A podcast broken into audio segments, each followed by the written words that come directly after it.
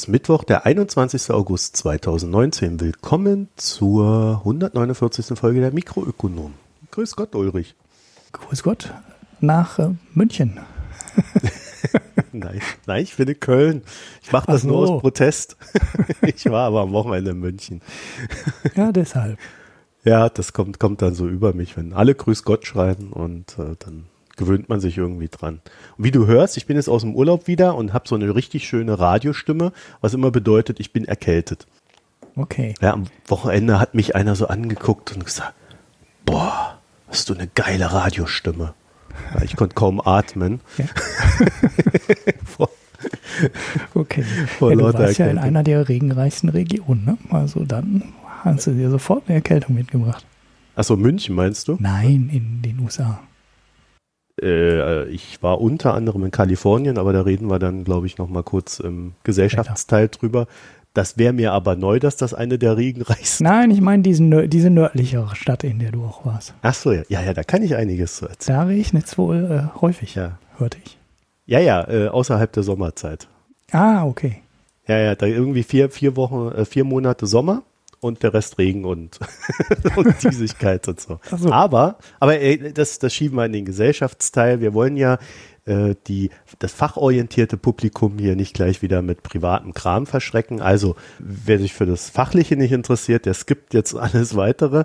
Und äh, we, wen das interessiert, der bleibt jetzt dran, weil wir werden jetzt so ein kleines ja, Mash-up machen. Also wir, keine große Kunst heute, sondern äh, ich bin wieder da seit drei Tagen. Mein Schreibtisch sieht aus, als ob ich irgendwie viereinhalb Wochen nicht da war, was der Realität entsprechen könnte. Mhm. Und ähm, ja, ansonsten versuchen wir äh, dann ab nächste Woche wieder Regelbetrieb zu fahren. Und Ulrich, ähm, bevor wir anfangen, würde ich vorschlagen, äh, bedanken wir uns erstmal für die Daueraufträge und Spenden, die trotz Urlaubs eingegangen sind. Großes Lob an unsere Hörerinnen und Hörer. Danke. Wie immer könnt ihr uns, äh, ich habe ja gesehen, ich kriege ja dann immer ab und zu noch mal so eine Mail, wenn so ein Kommentar kommt. Der Ulrich hat ja ein paar ganz nette Diskussionen in meiner Abwesenheit äh, in unserem äh, Blog, wo auch dann die, äh, die Folgen immer gepostet werden. Also auf www.mikroökonomen.de, da könnt ihr euch das angucken, was der Ulrich da teilweise diskutieren musste oder und oder wollte. Und, und ansonsten könnt ihr dort mitmachen oder ihr schreibt uns einfach eine E-Mail an mikronomen.posteo.de. Äh, Twitter und Facebook kennt ihr ja. ja. Ach so, ja, wir sind ja auf Twitter, at Mikroökonomen mit OE, sind wir ja kurz vor der 1000. Also wer schon immer einen Bedarf sah, uns darüber zu hieven bei den Followern, das ist eure Chance.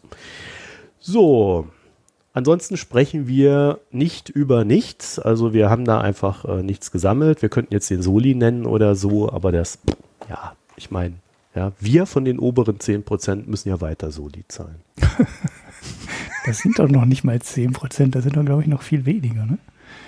Ja, siehst du, da fängt schon die Propaganda an. Naja, aber darüber reden wir ja nicht. Ja, also es ist jetzt auch so, ich habe ich hab hier quasi so einen fetten Stapel an, an Dingen, wo ich äh, euch mehr oder weniger frei nach Mario Adolf zuscheißen könnte an News.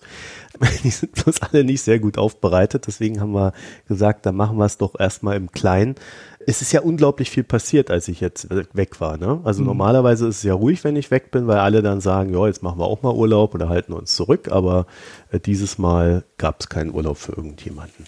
Dann kommen wir doch als erstes zu einer Hörerfrage auf Twitter, äh, die wir einfach kurz reinnehmen wollten. Und zwar hat der Niklas uns gefragt, könnt ihr bei Gelegenheit den dritten genannten Indikator als Krisenzeichen Corporate Bond Yields in einer Folge besprechen. Fände ich interessant und würde mich freuen.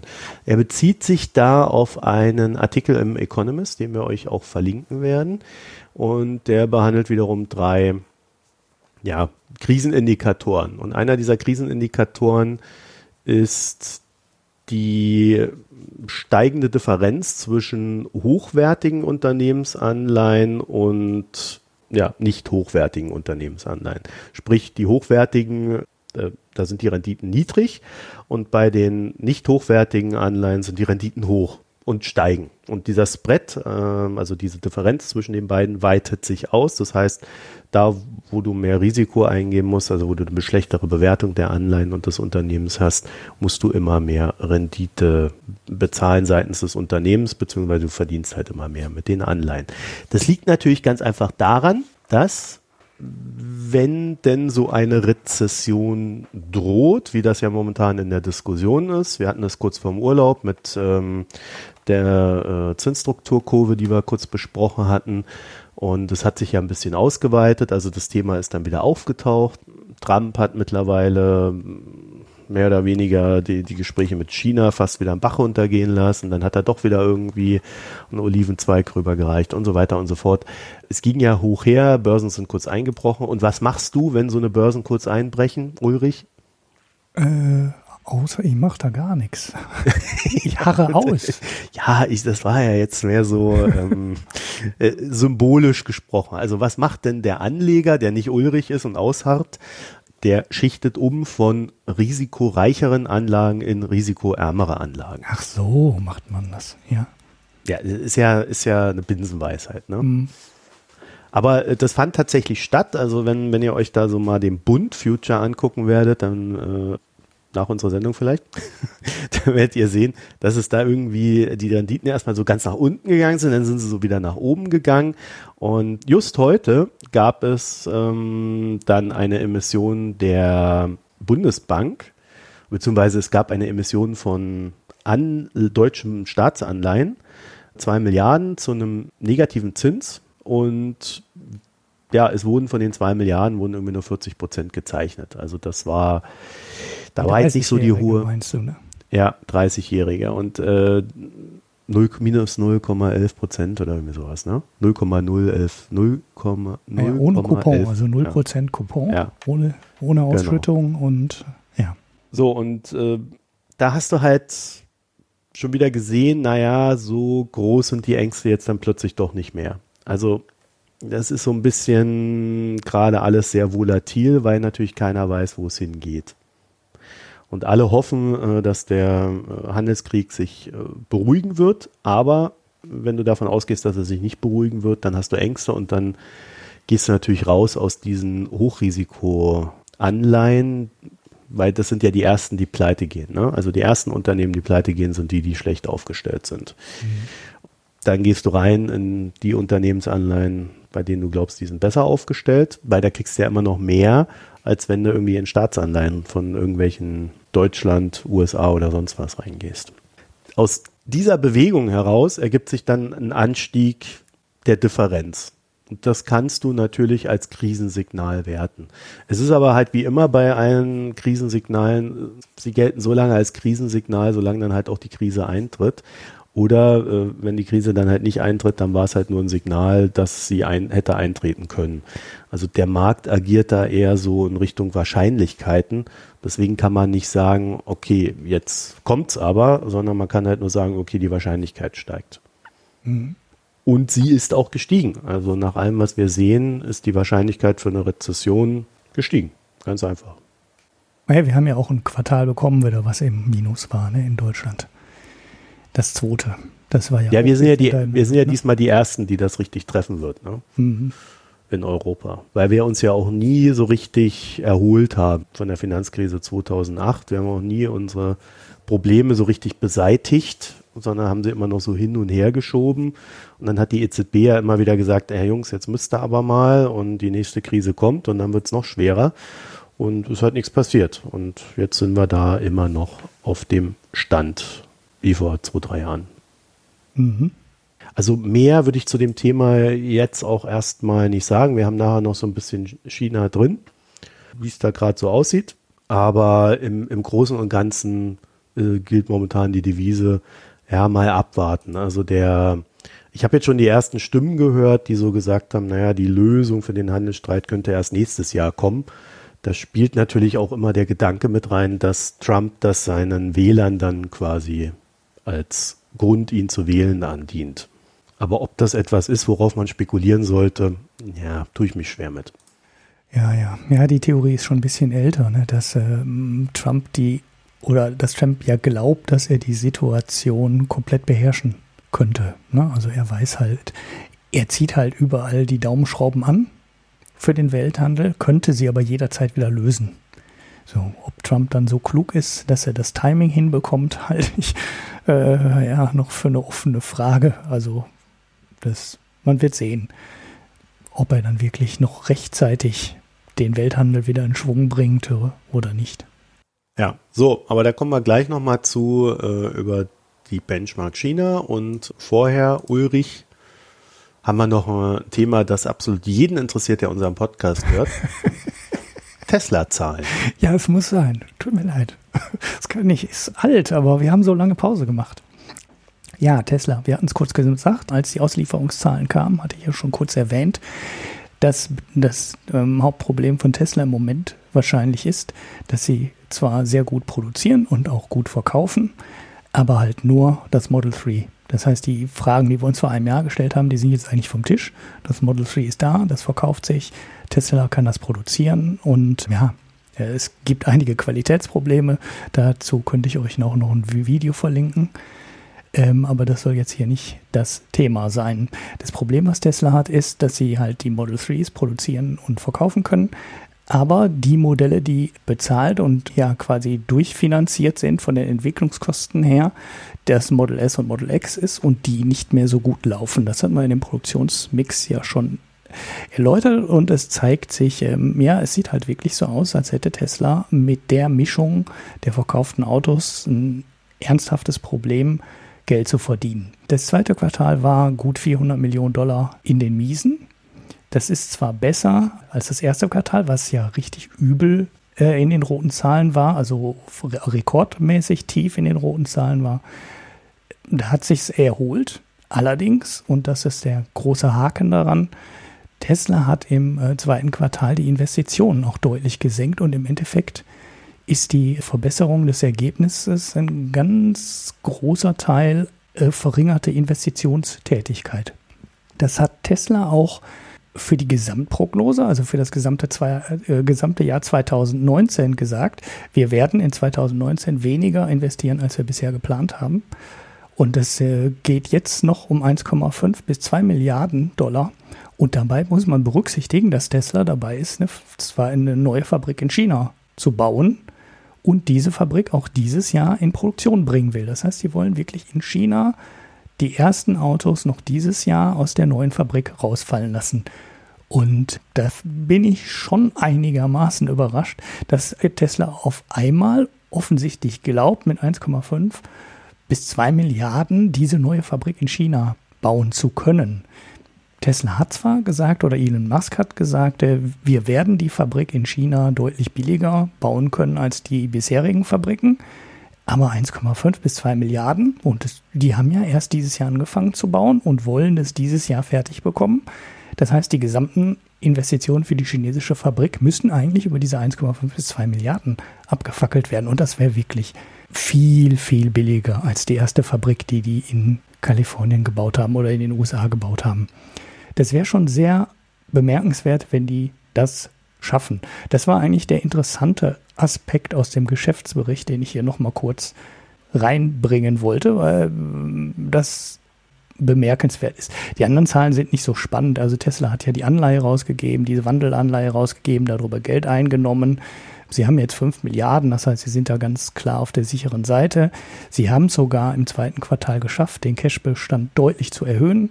Also 640 äh, Millionen Cash-Verbrauch im ersten Quartal und dieses Quartal 863 Millionen Cash-Zuwachs, also von minus 640 auf plus 860 Millionen. Das ist ein, riesen ähm, Swing.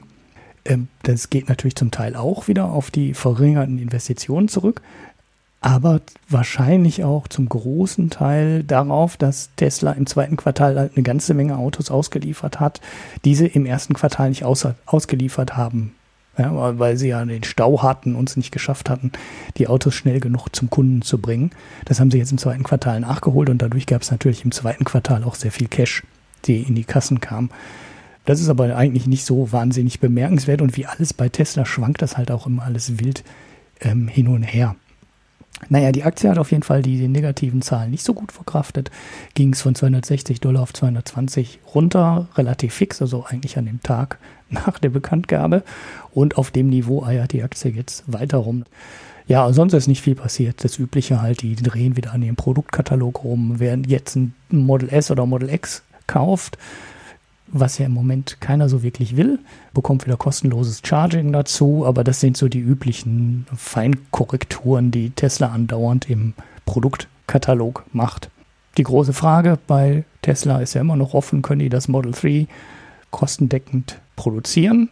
Und das zweite Quartal war jetzt auch noch nicht der Nachweis dafür, dass Tesla das wirklich hinbekommt. Vor allem, wenn man bedenkt, dass halt mal ein 35.000 Dollar Tesla versprochen war und der ist ja weiterhin nicht sichtbar, weil sie die kleinsten Versionen des Autos ja quasi de facto wieder aus dem Angebot gestrichen haben. Bleibt spannend, das war es aber soweit auch zu Tesla. Mhm. Also mal kurz zum Aktienkurs, der ist ja, der ist ja ziemlich wild, ne? Der ist ja von 366 im Hoch, dann irgendwie erstmal auf, das war Anfang des Jahres, ist er ja auf 185 jetzt irgendwie im Tief gegangen, dann ist er wieder auf 260 irgendwie im Hoch und jetzt sind wir so bei, ja, was sind wir jetzt, 221. Also das ist ja schon eine ziemlich wilde Geschichte, ne? da brauchst du Nerven. Ja, ja, ja vor allem die Kurshalbierung ja. von 350 auf 180 so ungefähr, die war schon heftig. Was ein bisschen sonderbar ist an diesem Tesla-Ergebnis, ist, äh, dass äh, Elon Musk ja eigentlich ein Rekordquartal für Tesla angekündigt hatte auf der Hauptversammlung. Ja, ja, aber. Und da waren die Erwartungen ja entsprechend hoch. Auslieferung halt, ne? Ähm, das haben sie ja, das haben sie auch geschafft. Das hatten wir ja dann auch hier im Podcast. Aber ich hatte ja da schon meine gewisse Zweifel, dass der Produktmix gut genug ist ja, die Marge ist wieder ein bisschen besser geworden und so. Das sieht auch alles so unter der Oberfläche jetzt nicht ganz so schlimm aus, wie das Geschäftsergebnis aussieht. Ja, richtig gut sieht es halt auch immer noch nicht aus. Und ich bin gespannt, ob diese Fabrik in China bei den doch deutlich verringerten Investitionen dieses Jahr wie geplant in Produktion geht oder nicht. Also ich könnte mir da vorstellen, dass Tesla da auch mal wieder verschieben muss, wie sie es eigentlich bisher immer machen mussten, wenn sie irgendeine Produktion. Ja, worauf ich eigentlich hinaus wollte, ist, mhm. dass äh, Elon Musk da eigentlich kein sehr gutes Erwartungsmanagement hinbekommt. Ja? Also der haut da mal einen Scheiß raus äh, der irgendwas bedeuten könnte, dann wird irgendwas reininterpretiert, alle spekulieren ganz wild und dann äh, stimmt's irgendwie, aber nicht so, wie alle gedacht haben. Mhm. Und das ist eigentlich von der Unternehmenskommunikation her ziemlich schlecht. Mhm. Das muss man einfach sagen. Und äh, dieses Zurechtdrehen dann immer, ah, wir haben doch nur das und das gemeint. Naja, irgendwann, weißt du, das kannst du zu einmal machen, kannst du auch dreimal machen, aber irgendwann nutzt sich das halt auch ab. Ja. Ja, du musst immer sehen, der Laden ist trotzdem immer noch 50 Milliarden Dollar oder so. Ja, eben, das ist auch viel zu teuer eigentlich. Wenn das äh, ja, also offensichtlich. Sein, sein Erwartungsmanagement für das gesamte Ding dann halt am Ende auch so negativ ist wie im Kleinen, kann man halt nur sagen, da ist der Kurs halt auch noch viel zu teuer. Ja, ja, sagst du, aber offensichtlich ist der, sind die Börsianer ja nicht so pessimistisch sondern es funktioniert ja immer noch. Eigentlich ist ja der Laden bei den Umsätzen und bei dem Gewinn oder beziehungsweise Verlust, den er macht, wenn der so bewertet wäre wie andere Automobilhersteller, dann wäre der vielleicht 10 Milliarden wert oder 15 ja. und nicht 50. Gut, gut. Dann kommen wir noch zum kleinen Zwischenthema ähm, Netgas, also äh, Erdgas heißt, glaube ich, auf Deutsch. Und das ist eine ganz interessante Geschichte, die jetzt aufgetaucht ist im Wall Street Journal. Da kommt jetzt gerade so ein bisschen Realismus rein. Und zwar äh, für mich ein altes Thema. Erdgas gilt ja so irgendwie als, das ist grün. Mhm. Also du brauchst es natürlich für die Energiewende, das ist unbestritten. Also äh, wenn wir Kohle abschaffen, werden wir Erdgas brauchen als Übergang, bis die Batteriespeicher da sind. Das ist ziemlich unumstritten. Da ist dann immer nur die Frage in den ganzen Studien, wie schnell die Batteriekapazitäten herbeigerechnet werden. Und diese Erdgas Unternehmen, die werben halt sehr gerne damit, dass äh, das quasi äh, ein, ein, ein grünes Zeugs ist. Das ist äh, alles ganz sauber. Also da, also es war auch mhm. immer wieder faszinierend, wenn ich dann so durch die in den USA da so unterwegs war. Ich war ja nicht nur in Kalifornien, ich war ja in mehreren Orten und da steht dann immer, äh, wir fahren mit grüner Energie. Da steht dann drunter Erdgas.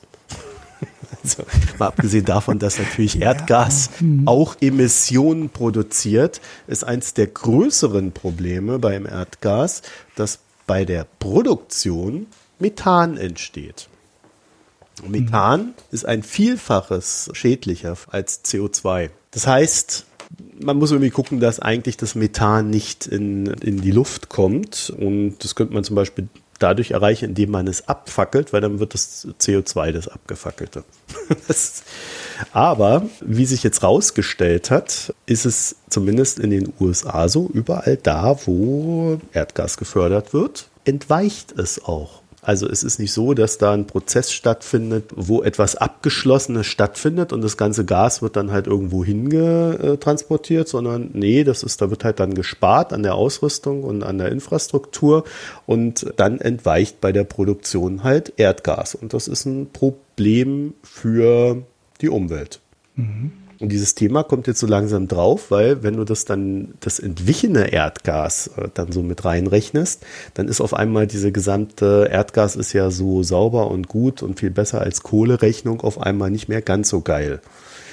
Und da kommen die jetzt so ein bisschen unter Druck, dass sie da was tun müssen. Aber was hat äh, unser Freund Donald Trump gerade just vor kurzem getan?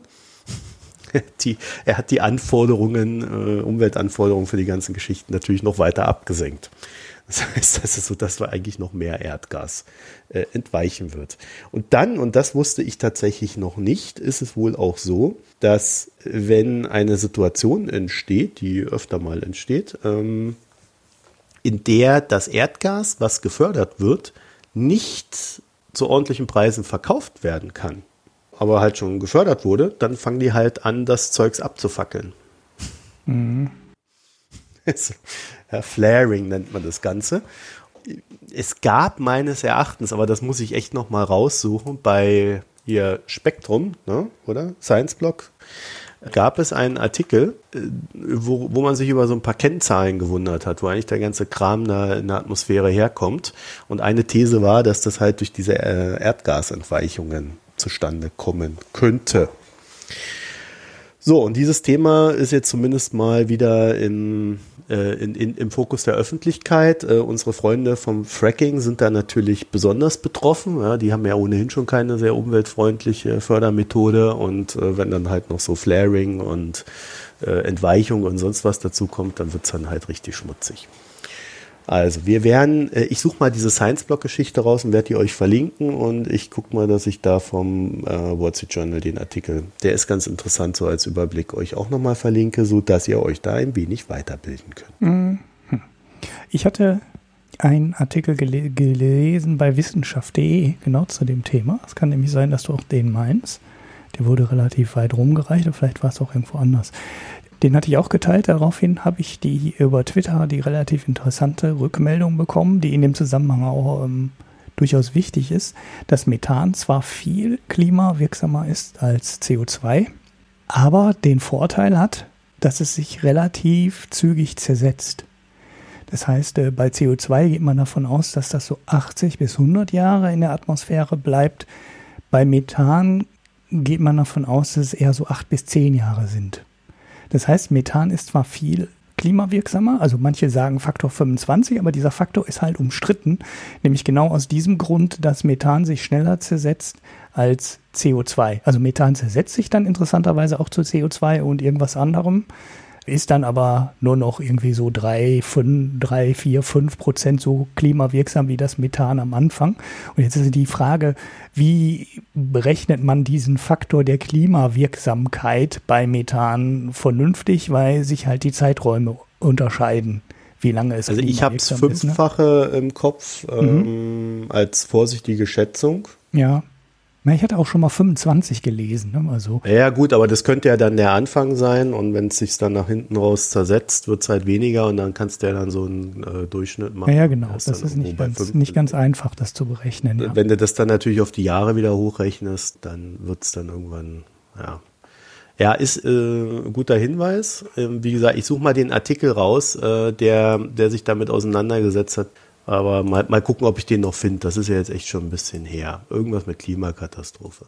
Weißt du, das ist heutzutage nicht mehr so leicht zu finden, ne? weil ja überall irgendwas von Klimakatastrophe steht. Ich sage, Kreta hat Google kaputt gemacht. Google Bombing, ja. Also, ja, unabhängig jetzt mal davon, ne? Also, ich finde es schon faszinierend, dass ich hier wirklich viereinhalb Wochen in Urlaub fahren kann, dann das Internet hier anschalte in Deutschland. Also, ich lese ja fast äh, wirklich, also ich habe wirklich fast nichts gelesen, außer halt so Zeitungen, ne? Ich habe mhm. immer so eine Zeitung gekauft, gab jetzt nicht so viel Auswahl, muss ich zugeben. So Magazin, Mother Jones oder hier so Wall Street Journal, äh, New York Times und so. Ja, dann komme ich nach Hause so nach viereinhalb, fünf Wochen gucke ich dann so ins Internet. Ah, die Kreta, die hat jetzt schon wieder, ne? Und die Kreta, und das geht ja gar nicht. Das ist irgendwie so wie vor fünf Wochen, alle reden über diese Kreta. Mhm. Ist, äh, ich weiß nicht, äh, kann man nicht einfach über das Thema reden? Ja? Naja, kommen wir zu BlackRock.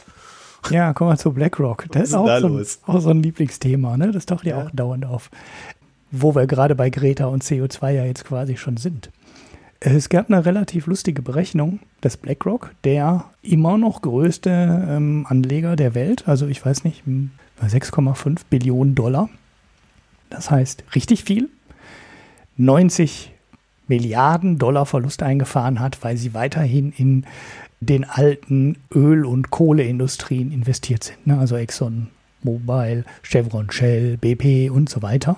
Und naja, die Aktienkurse sinken in dem Bereich halt relativ stark. Wir hatten das ja auch mal bei dem norwegischen Staatsfonds, dass der halt ähm, nach und nach anfängt, sich aus CO2-intensiven Industrien zurückzuziehen. Also aus Kohle haben sie es schon, bei Kohle haben sie es schon länger gemacht.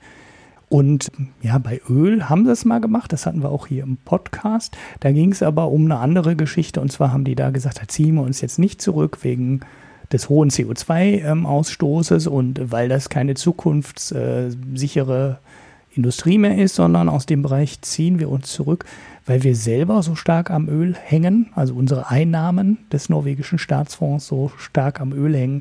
Und da möchten wir uns ein bisschen von lösen und möchten dann nicht weiter mehr in diesem Ölrisiko drin stecken. Also BlackRock hat im Endeffekt das gleiche Problem sind ein großer Investor und sind in diesen Branchen investiert und haben dadurch jetzt halt 90 Milliarden Verlust eingefahren. So 90 Milliarden Verlust ist natürlich eine heftige Summe. Allerdings, wenn du 6,5 Billionen Dollar verwaltest, ähm, sind 90 Milliarden Verlust jetzt auch nicht so wahnsinnig viel.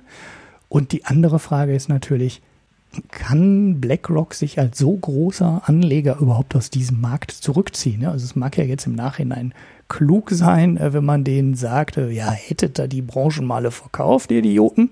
Das weiß doch jeder, dass CO2 keine Zukunft hat und CO2-intensive Industrien keine Zukunft haben. Wieso haltet ihr denn daran weiterhin die Aktien? Aber ja, ich glaube, diese Kritik, die diese Organisation da vorgebracht hat, geht auch so ganz schön am Ziel vorbei, weil BlackRock halt auch sehr, sehr große Teile des Geldes indexorientiert investiert. Ne? Und wenn ja, Shell und BP die äh, fetten Werte im ähm, ja, FTSE 100 zum Beispiel sind, also in dem britischen Aktienindex, ja, dann muss, müssen die die halt kaufen. So, fertig. Ja, genau. Wir haben euch ja von, wir haben euch ja vor ein paar Folgen sogar mal erklärt, dass äh, die das tun müssen, wenn eigentlich offensichtlich ist, dass da irgendwelche betrügerischen Unternehmen drin sind. Wenn die in dem Index drin sind, sind die halt in dem, in dem Index drin. Mhm. Deswegen muss ich auch sagen, ist es immer ein bisschen schwierig bei äh, BlackRock zu sagen, dass sie ein Vermögensverwalter sind. Weil mhm. sie verwalten ja kein Vermögen, sondern sie sie ja lagern es. Es ist ein Vermögenslagerungsinstitut. wenn ja. du das ernst nehmen würdest. Wenn man natürlich äh, so rein markttechnisch da drauf schauen, wird es ja jetzt interessant, wenn sie sagen, sie wollen sich davon lösen. Werden sie natürlich nicht tun. Äh, Im Gegenteil, ich würde prognostizieren, dass der Anteil eher steigen wird, weil Ulrich, du hast ja da noch gelästert äh, letztens, ne, dass die Saudis da irgendwie nur so einen Stunt hingelegt hätten, um ihre Bonität des Staates aufrechtzuerhalten. Saudi Aramco will jetzt schon wieder an die Börse gehen. Ja, ja, und ich könnte ja nochmal die Wette abschließen, dass es nicht machen.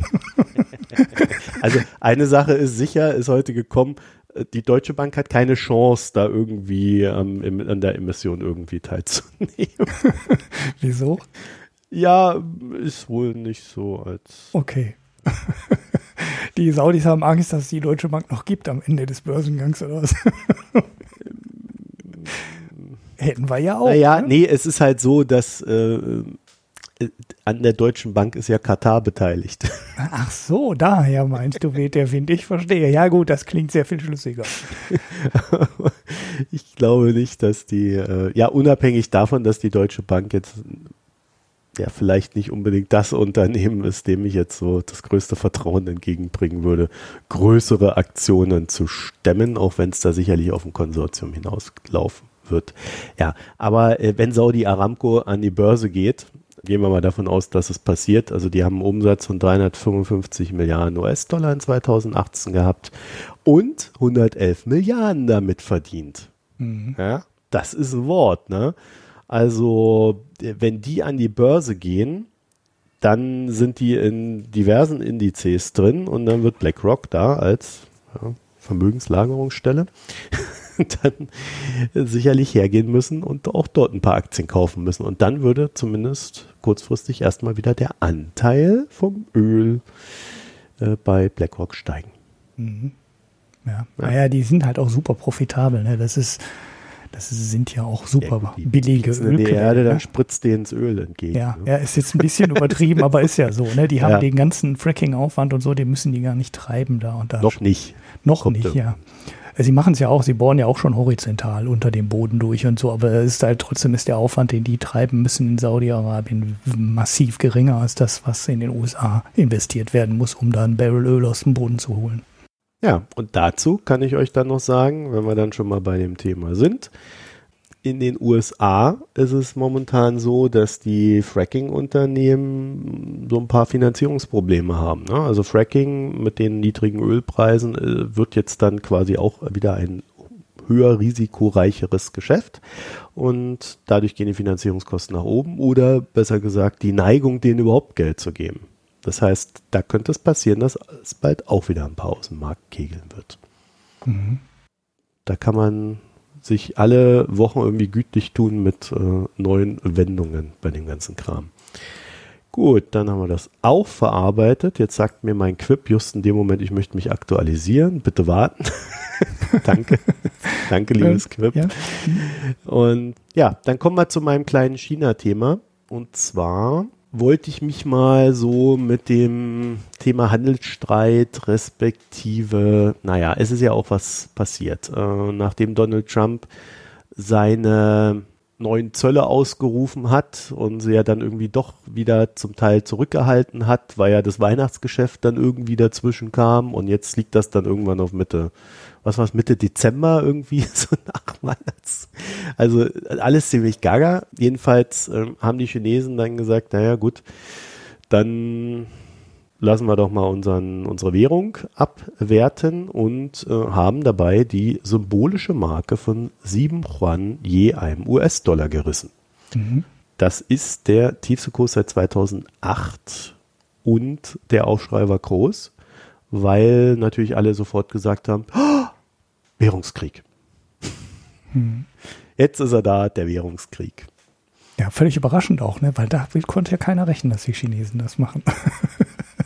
Ich meine, ja, ja eine, Lehrbuchreaktion quasi. Ja, die Amis haben das sogar angekündigt. Also der, wie heißt der, Leitesser oder irgendwie so, der da ja auch äh, dafür zuständig ist, der hat gesagt, ja, das ist gar kein Problem, wenn wir da die Zölle draufhauen, weil die Chinesen werden ja ihre Währung abwerten und dann gleicht sich das für unsere Konsumenten wieder aus. Mhm. Hat nicht ganz geklappt, aber ähm, ja. Es ist aber auch so, wenn man ja in der Logik bleibt, und das würde ich halt noch dagegen halten. Also ja, die chinesischen Exporte, die verbilligen sich durch diesen Schritt.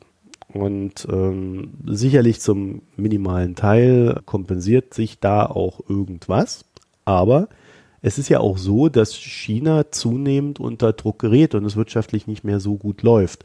Also selbst wenn man davon ausgeht, dass die Währung komplett gesteuert ist bei den Chinesen, also wenn sie frei wäre, hätte sie den gleichen Schritt vollzogen. Sie würde sich abwerten, weil man ja davon ausgehen muss, dass dann die neuen Zölle dazu führen, dass halt eben noch weniger Handelsumsatz zwischen den USA und China zustande kommt und dass die chinesische Wirtschaft trifft. Mhm. Ja, also es kann ja nur das Ziel von diesen Maßnahmen von Trump sein, dass die chinesische Währung weniger wert wird. Mhm. Zumindest äh, ist das mein Verständnis von dieser Verhandlungsstrategie. Deswegen ist es jetzt so ein bisschen schwierig zu sagen, dass wir hier ein, ein Währungskrieg haben, weil eigentlich ist die Reaktion der Währung halt im Rahmen dessen, was dann halt so passiert, wenn man das tut.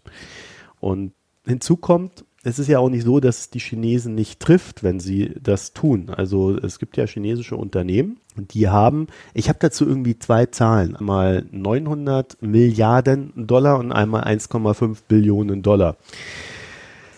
Und die sind in äh, Dollar denominiert. Das heißt also, wenn die Chinesen ihre Währung abwerten über die Notenbank, müssen die chinesischen Unternehmen mehr Yuan aufbringen, um diese Dollar zu bezahlen. In, irgendwann mal, wenn sie dann fällig sind. Zumindest aber erstmal die Zinsen.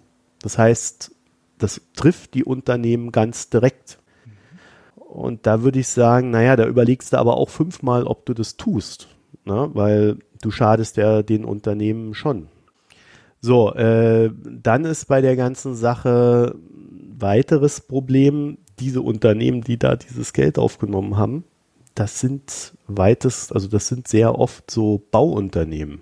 Also genau die, die mhm. da momentan okay. nicht nur Arbeitsplätze schaffen, indem sie bauen, sondern äh, die auch davon profitieren, dass die Immobilienpreise in China äh, hoch sind und auch immer weiter gestiegen sind. Ne? Mhm. Ja, vor allem auch keine exportorientierten Firmen. Ne? Ja, und damit hast du dann wieder auch das Problem, dass ähm, also China ist da ja so ein bisschen in einer Zwangslage. Auf der einen Seite sagen sie, wir würden gerne diesen Immobilienboom eindämmen. Auf der anderen Seite ist halt der Immobilienboom so das Ding, was so die Sache am Laufen hält. Das heißt, wenn sie das Ding stoppen, gerade jetzt auch, wo es noch den Handelsstreit oben drauf gibt, dann schadet ihnen das. So und äh, könnte natürlich auch zu größeren Verwerfungen führen. Ja, also wir erinnern uns an 2008.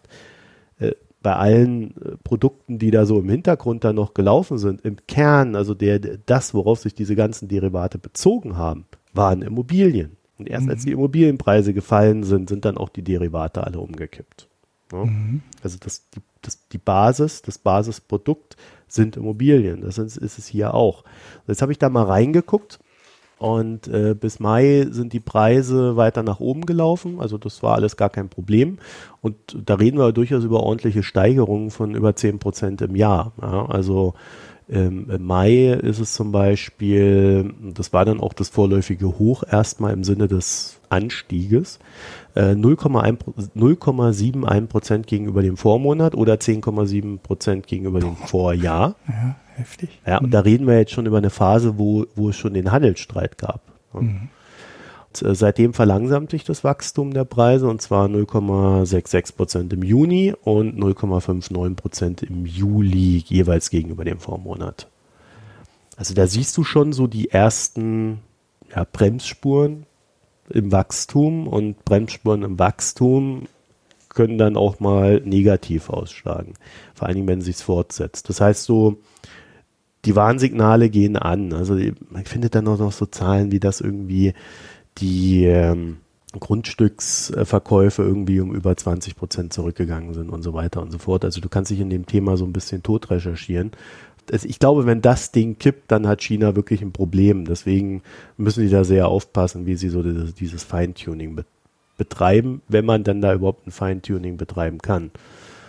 Es ist nicht so, dass diese ganzen Maßnahmen, die sie treffen, dann auch keine Rückkopplung hat. Mhm. So, dann habe ich mal geguckt und das fand ich ganz interessant. Wie schafft man eigentlich bei Kapitalverkehrskontrollen Geld aus China raus? Ja, ich könnte jetzt Bitcoin einfach mal aus der Hüfte geschossen ja, sagen. Da, da gibt es ja schon so ein paar Gegen, also da gibt es ja schon ein paar Gegenmaßnahmen. Also die chinesische Regierung hat über 75 Maßnahmen getroffen im Sinne von Kapitalkontrollen. Mhm. Und mit dem jonglieren sie seit 2016, seitdem läuft das ja, jonglieren sie so rum. Ne? Also mal mehr, mal weniger fest und so weiter. Und äh, sie könnten jetzt zum Beispiel, wenn sie merken, oh, die Wirtschaft, das wird jetzt aber langsam schwierig, äh, könnten sie jetzt halt wieder sagen, okay, kein Geld mehr raus aus China. Mhm. Was ja eine, so eine überlegenswerte Reaktion wäre, mit welchen Folgen auch immer. Jedenfalls, die Unternehmen gehen dann in solchen Fällen dazu über, dass sie sogenannte Money Trans Transfer Agents kontaktieren, die dann als Untergrundbanken fungieren. Und da kaufen sie Versicherungsprodukte, die in anderen Währungen denominiert sind. Und das Ganze wird dann über Hongkong gedreht. Mhm. Ja, also so wird da so zum Beispiel Geld rumgeschoben. Oder ähm, sie werden sehr kreativ, was so ihre Rechnungsstellung betrifft, was den Wert von Produkten betrifft. Jetzt ist es natürlich in China so, das ist zwar eine Diktatur und der chinesische Staat hat ein sehr starkes Auge auf seine Bürger, aber China ist auch immer sehr freundlich zu denjenigen, die an der Macht sind. Ja, das sind ja nicht nur Politiker, sondern auch Unternehmer. Die stecken ja da unter einer Decke dann im Zweifelsfall. Und dann muss man halt so ein bisschen bestechen, um da durchzukommen. Ja. Wenn du aber im falschen politischen Lager landest und dich da verschätzt, ja, dann bist du auch gerne mal im Umerziehungslager oder verschwindest einfach. Ist ja just heute wieder einer verschwunden, ne? So ein, so ein Angestellter aus, äh, aus dem UK-Konsulat in Hongkong, der mal kurz einen Trip nach China gemacht hat, also Festland China, einfach weg. Also das ist ja, das setzt sich so durch, ne? Da muss man echt ein bisschen aufpassen in China. Also ich würde da nicht arbeiten wollen. Ja. Und das ist dann natürlich das nächste Problem, wenn du so auf diese ganzen Sachen drauf guckst. Was ich total spannend finde, ist, dass ähm, man, man könnte ja auch sagen, okay, wir haben jetzt einen Handelsstreit mit den USA, wir, wir werden etwas liberaler. Ja, also Xi hatte das ja mal angekündigt, dass sie jetzt den Welthandel nach oben halten wollen und so weiter und so fort. Aber ein, Großteil des Handels beruht natürlich auf Vertrauen. Und Vertrauen entsteht auch durch Rechtssicherheit. Wenn ich aber irgendwie nach China fahre, äh, um da mal kurz ein Geschäft abzuschließen, nach Abend, abends will ich wieder zurück nach Hongkong und dann aus dem Zug heraus verschwinde und erstmal irgendwie zehn Tage lang äh, meine Familie nichts von mir hört und dann es irgendwelche Gesetze gibt, wo du dann irgendwie 14 Tage äh, einfach mal so äh, in so ein Lager gesteckt werden kannst, äh, wo du dann halt befragt wirst und Befragung heißt meistens auch Folter. Ja, dann schafft das nicht Vertrauen. Das könnte sich zum größeren Problem auswachsen und noch schaut die deutsche Wirtschaft da weg aber äh, die Aufklärungskampagnen und auch die Wahrnehmung davon, die wird größer. Und dann ist halt irgendwann die Frage, ob man sich nicht dazu verhalten muss. Mhm. Also äh, das ist noch so ein Thema, das, das heißt dann am Ende läuft es dann so als schwarzer Schwan, dass es nicht, nicht so direkt als wir schotten unseren Markt abläuft, sondern es ist halt eine Grenze erreicht, wo wir auch nicht mehr sicher Geschäfte miteinander machen können, weil unsere Leute verschwinden. Ja, also Beispiel wäre ja auch immer Kanada. Die haben da durch Trump ausgelöst halt einen Streit mit China. Also wir erinnern uns, die Huawei CFO hier, die Tochter von dem Chef da, die wird dann halt äh, vor Gericht gestellt, weil Trump äh, sie ausgeliefert haben möchte. Ja, und dann gehen die auf Kanada los. Zeigt halt keine Wie ist die Nummer eigentlich ausgegangen? Äh, läuft noch. Ja, das ist noch nichts entschieden, und, ne? Nee. Nee, nee, nee, nee. Und äh, das geht halt weiter und Kanada und China haben jetzt nicht unbedingt das beste Verhältnis seitdem. Mhm. Also es wurden ja dann auch sofort drei Leute eingebuchtet. Drei Kanadier. Einfach mal weg. Ja. Spionage, ja, ja, klar, sofort. Nee, nicht Spionage, sondern irgendwas mit Drogen. Der eine, beim anderen weiß ich es, glaube ich, bis heute nicht. Also, äh, ne, also du findest dann halt auch immer was, wenn du was finden willst, oder du, du generierst das, was du finden willst. Mhm. Also, und die sagen natürlich immer, nein, das hat der eine hat ja mit dem anderen nichts zu tun. Also das sind halt alles so Sachen, äh, die ich viel aufmerksamer verfolge eigentlich als den eigentlichen Handelsstreit, weil der hat ja ständig irgendwelche Wendungen drin und dann weißt du auch nicht, welches Spiel Trump da wirklich spielt und ob er da auch äh, irgendeine Strategie hat, die man Strategie nennen könnte. Ja, also Hochjessen gehört natürlich zum Geschäft bei sowas. Man muss es dann bloß auch wieder einfangen können. Und das Problem bei Trump ist zum Beispiel, äh, dass du ja siehst, also jetzt auch zum Beispiel am Iran, der bellt viel, aber er tut nichts. Jetzt mhm. mussten, jetzt haben die Iraner ihren Tanker da wieder bekommen und Trump steht doof da. Konnte er nichts tun. Zum Beispiel, ja. Und China sieht es natürlich auch und sagt sich dann, ja, gut, dann sitzen wir das halt aus. Mhm. Also dann nehmen wir halt ein paar Verluste in Kauf, aber wir werden gestärkt davon hervorgehen, weil wir ernst genommen werden. Das mhm. ist ja mhm. auch diese autoritäre Denkweise. Kann ich zum Teil sogar nachvollziehen, weil im, im, Gegensatz zu Trump, der mittlerweile kaum noch ernst genommen wird, hast du dann halt so ein Problem. Zum Beispiel Papua-Neuguinea, das hast du uns ja hier ins Slack geworfen. Mhm. Ich meine, das ist ein kleiner Staat, das ist jetzt nicht so weltbewegend, ne? aber die sagen, hallo China, äh, wir möchten bitte, dass ihr alle unsere, alle unsere Schulden übernehmt und refinanziert. Mhm. Also wir reden über 6,94 Milliarden Euro, ist jetzt für so China nicht die Welt. Das ist 33 Prozent der derzeitigen Wirtschaftsleistung, was jetzt auch äh, quasi, wenn du es umschuldest, kann man ja machen. Ja. Mhm. Kriegt man irgendwie noch hin. Also ist jetzt alles nicht so schlimm. Aber äh, sie gehen damit auch ausdrücklich, binden sie sich an China und gehen weg, weg von den USA, weg von Australien, weg von Japan. Mhm. Und das, obwohl es da durchaus Avancen gab. Und dann gibt es dann halt so Randnotizen. Es gab irgendwie so einen Gipfel der APEC im vergangenen Herbst. Und da ist Papua-Neuguinea dann auch hingefahren, hat sich mit Xida irgendwie äh, arrangiert. Ja, und Donald Trump hat seine Teilnahme abgesagt der verschenkt halt viel außenpolitischen Einfluss. Das Thema äh, wiederholt sich ja andauernd. Ja, und die anderen können das nicht kompensieren. Ne? Also mhm. Australien hat ja gesagt, okay, wir wollen, wir wollen das versuchen aufzufangen. Äh, Japan hat ja eine Strategie, um das aufzufangen, aber äh, es ist halt immer nur so halb glaubwürdig, wenn dann der größte Player auf dem Feld, der dagegen steht, halt nicht mitzieht. Und dann kannst du dir strategisch schon überlegen, okay, dann bin ich mich doch jetzt lieber an China, die sind eh viel näher dran und die USA haben keinen Bock mehr. Dann so ein Japan wird jetzt nicht China ablösen, ja. Mhm. Und sich da auch nicht groß dagegen stellen. Sie können eine gute Strategie fahren und ihre eigene Position stärken, aber sie können äh, nicht für andere viel auffangen. Und das sind halt so, so Randprobleme, die sich ergeben, wo sich dann halt am Ende eine veränderte Welt dann tatsächlich uns gegenüberstellen wird, ne? die halt neu sortiert ist, wie auch immer die dann aussieht. Also das ist ein bisschen unkalkulierbar. Ich kann nur dazu sagen, so eins der, der Fazite aus dem Urlaub heraus war, als ich dann USA ein paar Gespräche geführt habe, also die sind mittlerweile so auf dem, auf dem Stand, dass sie sagen, naja, also das ist ja alles ganz schön und gut da, dass wir jetzt so viele demokratische Kandidaten haben. Aber am Ende ist es, glaube ich, so, dass oder, oder das ist so das Fazit daraus, ähm, eigentlich, eigentlich, was die Demokraten jetzt brauchen, ist ein alter weißer Mann. also einer, ja, einer der, ja. ja, einer, der quasi nicht eine Reizfigur darstellt für die Gegenseite, sondern das ist halt, ja, äh, möglichst wenig invasiv, am, am besten Joe Biden, den kennt man ja auch, ne? Und äh, ja, der hat da ja auch schon ein paar Vorwürfe am Hals, dass er ein Sexist ist. Das ist, das ist alles vermittelbar. Ja, ja. Ja, auf dem, auf, so weit sind die. Okay. In ihren Diskussionen. Und das ist, äh, das zeigt halt, dass es so ein Bestreben gibt Richtung Ruhe. Also man muss es jetzt erstmal irgendwie beruhigen und dann kann man wieder nach vorne schreiten. Man sollte jetzt nicht dafür kämpfen, jetzt schon wieder nach vorne zu schreiten, wenn man noch nicht mal Donald Trump losgeworden ist. Mhm. Also äh, da hat schon auch ein Umdenken eingesetzt. Deswegen werden die nächsten Monate da auch wirklich interessant werden. Und äh, da wird sich dann am Ende natürlich, das ist ja so eine Binsenweisheit, auch ein verändertes Amerika hinstellen.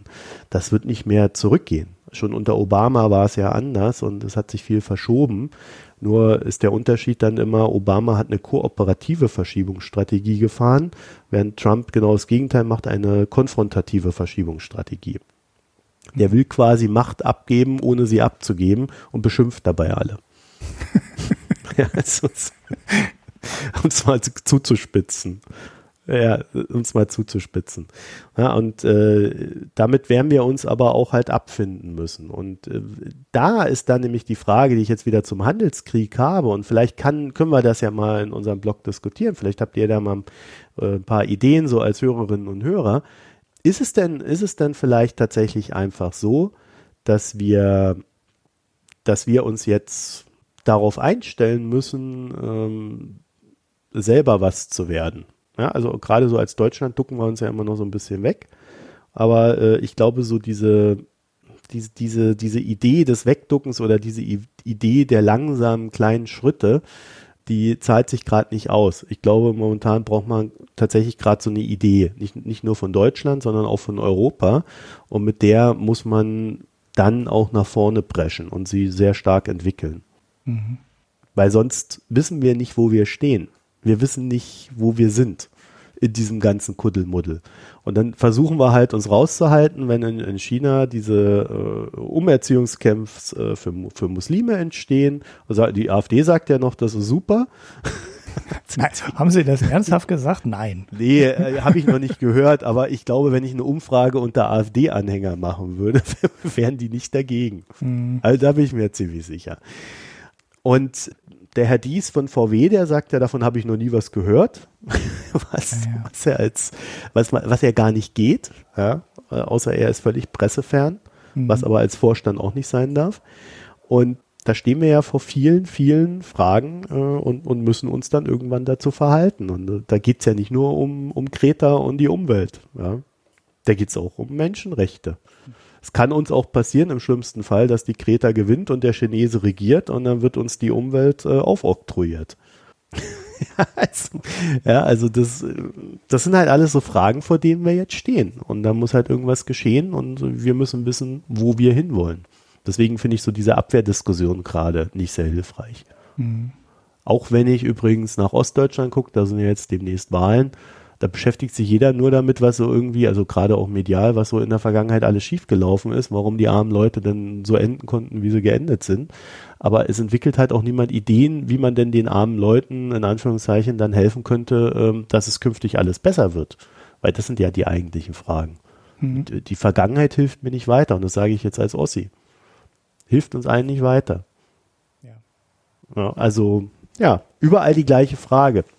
Wo du jetzt gerade gesagt hast, die Demokraten brauchen einen alten weißen Mann. Ähm, ich hatte nur einen Tweet im Urlaub, in deinem Urlaub geschickt, wo ich gesch geschrieben habe, bloß kein alter weißer Mann. Ja. Und da hatte ich die Predicted, Falscher Ansatz, Ulrich. Ja, die Predicted-Tafel ge gebracht.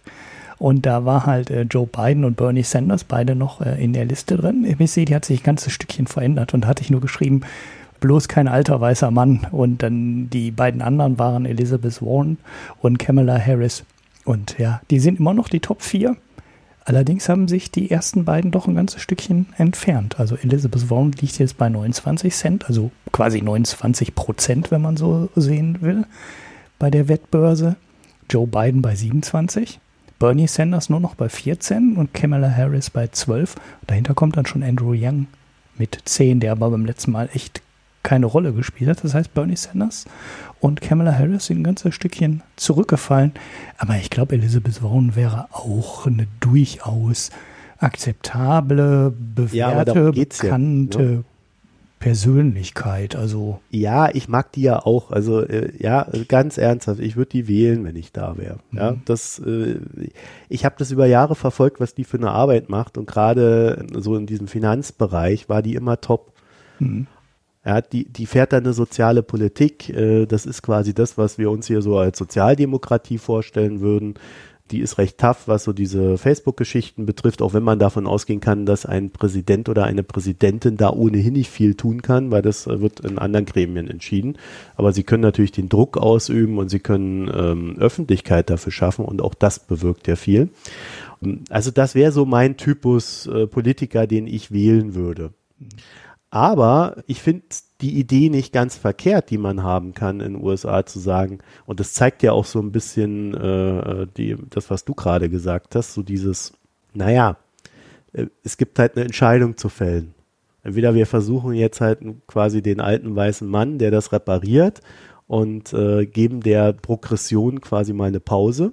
Oder wir schaffen halt, oder wir versuchen halt die erste Frau als Präsidentin, weil das wird halt wieder den Wahlkampf dominieren. Mhm. Und alles, was so progressiv ist, bringt halt diese republikanischen Wähler ziemlich an die Decke. Damit kann der Trump arbeiten. Der funktioniert halt super, wenn er irgendwas zum Reiben hat. Äh, dem, dem Joe Biden kann er nicht vorwerfen, dass der Frauen angekrapscht haben soll. Da wird er sich ja selber was vorwerfen. Ja. Das, das, selbst, das würden selbst die Republikanerinnen noch da verstehen. Also von daher ähm, finde ich diese Diskussion nicht uninteressant und äh, vielleicht ist das tatsächlich auch die Entscheidung, die die Demokraten da ähm, treffen müssen. Ja, also deine Zahlen deuten ja darauf hin, dass sie da auch bereit sind. Aber da kann sich ja auch noch viel ändern. Ne? Ja, ja, klar. Das sind ja alles so Sachen, äh, das am Ende, am Ende wissen wir eh nicht, was da am Ende dabei rauskommen wird. Ja, ja. Aber ähm, mhm. Ja, äh, was hat, er, was hat Trump zu, zu Warren gesagt? Pocahontas. Ne? Und dann hat er sie sogar noch dazu gebracht, dass er dann einen Gentest macht. Hm. Also, wo du auch merkst, dass äh, die, die, das, man gibt danach ne, bei diesen Angriffen. Und damit hat er dann sofort wieder einen Punkt, der Trump. Ja, sowas. Und das andere ist, ja. ja. ja, aber da müssen wir ja schon fast wieder in Gesellschaftsteil rübergehen. Lass uns doch noch kurz, äh, haben wir noch was? Ja, sicher, das PSC2-Thema haben wir eigentlich noch. Haben wir das noch? Ja, können wir noch, ne? Wir haben jetzt ja, das dauert ja auch nicht so wahnsinnig lange. Ja, dann mach mal kurz. Genau. Das ist ganz kurz. Ne?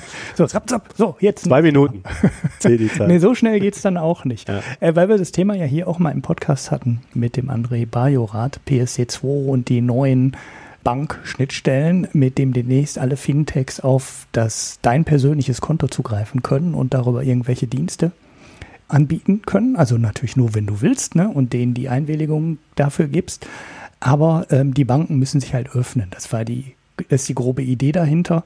Jeder darf dann europaweit standardisiert an die Kontodaten ran und ja, damit halt Sachen machen. Ne? Dein Konto auswerten, Überweisung äh, losschicken und und und. Das ging in Deutschland alles schon ganz gut. Das ist aus deutscher Sicht auch alles gar nicht so wahnsinnig neu. Aber aus europäischer Sicht ist das teilweise sehr neu, weil da gibt es das nicht. Dann gehst du halt ähm, mit der App oder der Webanwendung deiner Bank an dein Konto und ein Drittanbieter kommt da nicht dran. Deutschland war in der Hinsicht ein ganzes Stückchen weiter, weil hier halt sehr früh über BTX-Banking kam und dann darüber dann halt Sachen standardisiert wurden, die, jetzt, die es jetzt halt auch immer noch gibt. So, jetzt kommt das ganze Thema neu, PSD2 europaweit. Da gab es jetzt ein bisschen Aufregung in der Branche, weil Mitte September ist der erste große Umstellungstermin oder war um es richtig zu sagen, bisher einer der ersten größeren ähm, Umstellungstermine, die da im Zeitplan standen.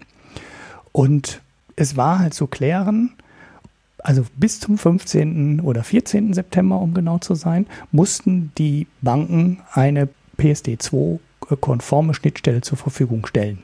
Ja, das haben die Banken versucht.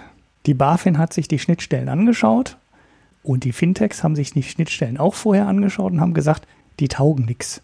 Die sind nicht alle gleich, wir kommen nicht an alle Informationen ran.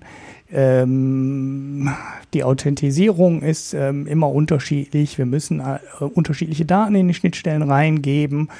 Und äh, viele der Sachen, die wir vorher über die alten Schnittstellen machen konnten, gehen jetzt über die neuen Schnittstellen nicht. Und äh, eigentlich ist das, was jetzt dabei rausgekommen ist, nicht wirklich so wahnsinnig viel besser als das, was wir vorher hatten. Und das kann ja irgendwie nicht Sinn und Zweck der Übung sein. So, darauf hat die BaFin sich die ganzen Sachen da auch angeschaut und hat äh, festgestellt oder beschlossen, naja, eigentlich haben die Fintechs recht. Die PSD2-Schnittstellen sind noch nicht toll, ähm, die müssen besser werden und hat äh, dann zwei große Entscheidungen getroffen. Und die erste Entscheidung ist, die Banken müssen ihre PSD2-Schnittstellen verbessern. Also jetzt nicht alle. Es gibt welche, die sind ganz okay, im Sinne welche, die sind nicht okay. Das kriegt man in der Öffentlichkeit dann ne, nicht wirklich mit. Aber ähm, die Banken, viele Banken müssen nacharbeiten und die Schnittstellen überarbeiten. Und die zweite Entscheidung, und die war für die Fintechs viel wichtiger, ist, dass die Banken ab dem Umstellungstermin, also ab diesem Stichpunkt, einen Antrag stellen konnten und sagen konnten, wir haben jetzt die neue Schnittstelle fertig, lass uns die alte abschalten. Und da hatten die Fintechs natürlich ein Riesenproblem mit, weil die neuen Schnittstellen noch nicht gut genug waren. Und die haben gesagt, die alten Schnittstellen müssen anbleiben, weil wir können über die neuen Schnittstellen noch nicht alles machen, was wir bisher machen konnten. Und hat die BaFin halt auch gesagt, äh, nein, Banken, ihr dürft eure alten Schnittstellen noch nicht abschneiden. Und das ist natürlich eine ziemliche Backpfeife für die Banken, wenn die BaFin erstens sagt, äh, eure neuen Schnittstellen sind noch nicht so, wie wir uns das vorstellen. Und zweitens sagt, äh, eure alten Schnittstellen sind besser und ihr müsst die jetzt erstmal anlassen, bis wir die neuen Schnittstellen für so gut halten, äh, dass ähm, alle darüber auch die Daten bekommen, die sie bekommen sollen. Und das finde ich als, äh, wenn wir jetzt überlegen, wann wir den Podcast gemacht haben mit dem André Bajorat, ist das mal schon wieder, oh, ich finde, das ist einfach so ein trauriges Zeichen ja, für die Banken, dass sie das nicht auf die Kette kriegen, mal ein einziges Mal für einen jahrelang im Voraus bekannten Termin Schnittstellen in der Qualität abzuliefern, wo dann auch jemand sagen kann, die sind gut, damit können wir leben und ähm, alle sind glücklich. Irgendwie soll aber das die Ulrich, Zukunft, ja. Ist das nicht vielleicht auch einfach ein Versuch gewesen, einfach zu verhindern, dass die anderen gute Schnittstellen haben? Hm, das kann natürlich sein. Äh, das ist natürlich möglicherweise einfach ein Blocking-Versuch gewesen, ne, die Schnittstellen ähm, schlecht zu machen. Aber ich würde mal sagen, der ist mit einer großen Backpfeife am Ende dann äh, gescheitert. Ich weiß jetzt nicht, ich bin da jetzt in dem Regulierungsthema oder in so Schnittstellenthemen auch nicht so stark drin und weiß, ob die BaFin da möglicherweise sogar ähm, Strafen für verhängen könnte wenn die Schnittstellen nicht geliefert werden. Also es wäre ja auch ein denkbarer äh, Prozess, da habe ich noch nichts von gehört. Also ich denke, sowas gibt es nicht, dass da wirklich Strafen dranhängen an dem äh, PSD2. Dann kann ja auch vielleicht einer der Hörer nochmal Feedback geben, wenn er da mehr zu weiß. Es kann natürlich sein, dass sie es einfach geblockt haben ne, und gesagt haben, na, pff, dann machen wir die Schnittstellen halt alle möglichst unkompatibel, damit die Fintechs möglichst viel Arbeit haben, ähm, um die ganzen Schnittstellen dann doch wieder alle einzeln zu implementieren und dann ist halt doch unsere App die gute Lösung und nicht die ähm, App eines Fremdanbieters, weil nur wir haben den kompletten Zugriff und nur wir haben alle Daten und nur wir können die tollen Funktionen zur Verfügung stellen. Kann natürlich auch gut sein, dass sie es einfach geblockt haben, aber wenn man sich so die anhört, was die immer erzählen und Multibanking und wir sind jetzt so zukunftskompatibel und ähm, das ist die Zukunft des Bankings und die bieten es ja selber auch an. Ne? Das ist ja einer der bekloppten Sachen. Die meisten Banken haben ja schon eine multibankfähige App. Du kannst ja in der Deutschen Bank App, also ich bin mir jetzt nicht ganz sicher, aber die Deutsche Bank, meine ich, wäre das. Ich bin da kein Kunde, aber die hat, glaube ich, eine multibankfähige App. Also du kannst in deine Deutsche Bank App dann auch das Konto eines anderen Anbieters einbinden. Das heißt, die haben ja eigentlich auch ein Interesse daran, dass die äh, PSD2-Schnittstellen in der gesamten Branche funktionieren. Aber ja, hat wohl nicht hingehauen und die BaFin hat gesagt, so nicht. Ihr müsst es jetzt mal alles vernünftig machen und äh, die Fintechs sind jetzt auch erstmal wieder glücklich, weil es so eine Übergangszeit gibt und die erstmal auf den alten Schnittstellen weiterarbeiten können. Und ja, die IT-Berater und IT-Abteilungen freuen sich auch, weil die haben jetzt wieder noch ein paar Monate voll Beschäftigung. ja, also ich weiß nicht, ich bin da, äh, ich bin ja da so generell ein Skeptiker, weil, weil so dieses ganze Ding, alle Apps, die ich bisher probiert habe von diesen ganzen Fintechs und ihren alternativen Kontoaufsetzgeschichten, das sind lauter Sachen gelaufen, die mich alle nicht interessiert haben da steht aber so, ja, da kannst du deine Abos managen und was du alles machen kannst. So, also, dann mache ich die App dann und dann, also, aha, ja, okay, mhm. ja, okay, löschen. Also irgendwie, ja, es ist, also, weißt du, für mich als Endkunde, reine Endkundensicht, ich habe bisher noch nichts Spannendes da gesehen. Mhm. Ja, und, und so, so, so eine Budgetierung und so weiter, äh, das ist ja ohnehin etwas, was ich von meiner Bank erwarte. Äh, ja, ihr wisst ja, ich bin bei N26. Da haben sie dann ja irgendwann mal angefangen, so ein bisschen Budgetierung zu ermöglichen. Haben auch gesagt, sie wollen das weiter ausbauen, aber sehr wichtiger, da irgendwie in die USA zu expandieren und sonstiges, statt mal die, die eigenen Angebote da weiter zu entwickeln, mit denen man vielleicht auch irgendwann mal Geld verdienen kann. Also, äh, ja, ich, ich weiß nicht. Für mich ist das ganze, ganze Ding so ein riesiges Enttäuschungsthema bisher. Ja, da können die mit ihren Milliardenbewertungen äh, teilweise sonst noch was mehr erzählen. Ich, also bisher hat mich nichts vom Hocker gehauen. Mhm.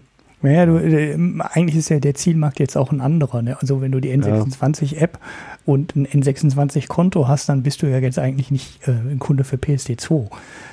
Kunde für PSD2 bist du, ja, aber wenn dein Steuerberater auf dein Konto zugreifen will. Mal so ganz einfach. Ne? Und der Steuerberater hat äh, DATEV und die wollen an dein Konto und der möchte die Kontoauszüge automatisch importieren. Das waren halt Sachen, die gingen bisher in Deutschland über die alten Schnittstellen. Und die sollen ja in Zukunft auch über PSD2 funktionieren. Das ist ja einer der Sachen, die ja, da aber gehen siehst du, du sagst es ja selber. Das ist ja etwas, was schon funktioniert hat äh, in einem gewissen Sinne. Und ob ich nur die Daten rauslasse und dem schicke, ich muss ja eh irgendwie aufbereiten. Ne? Dann habe ich, damit der weniger Arbeitszeit hat und äh, mir weniger berechnet und so weiter und so fort. Also Von daher, ähm, ja, also bisher habe ich jetzt noch nichts entdeckt, was ich bisher vermisst hätte. Sagen wir es mal so rum.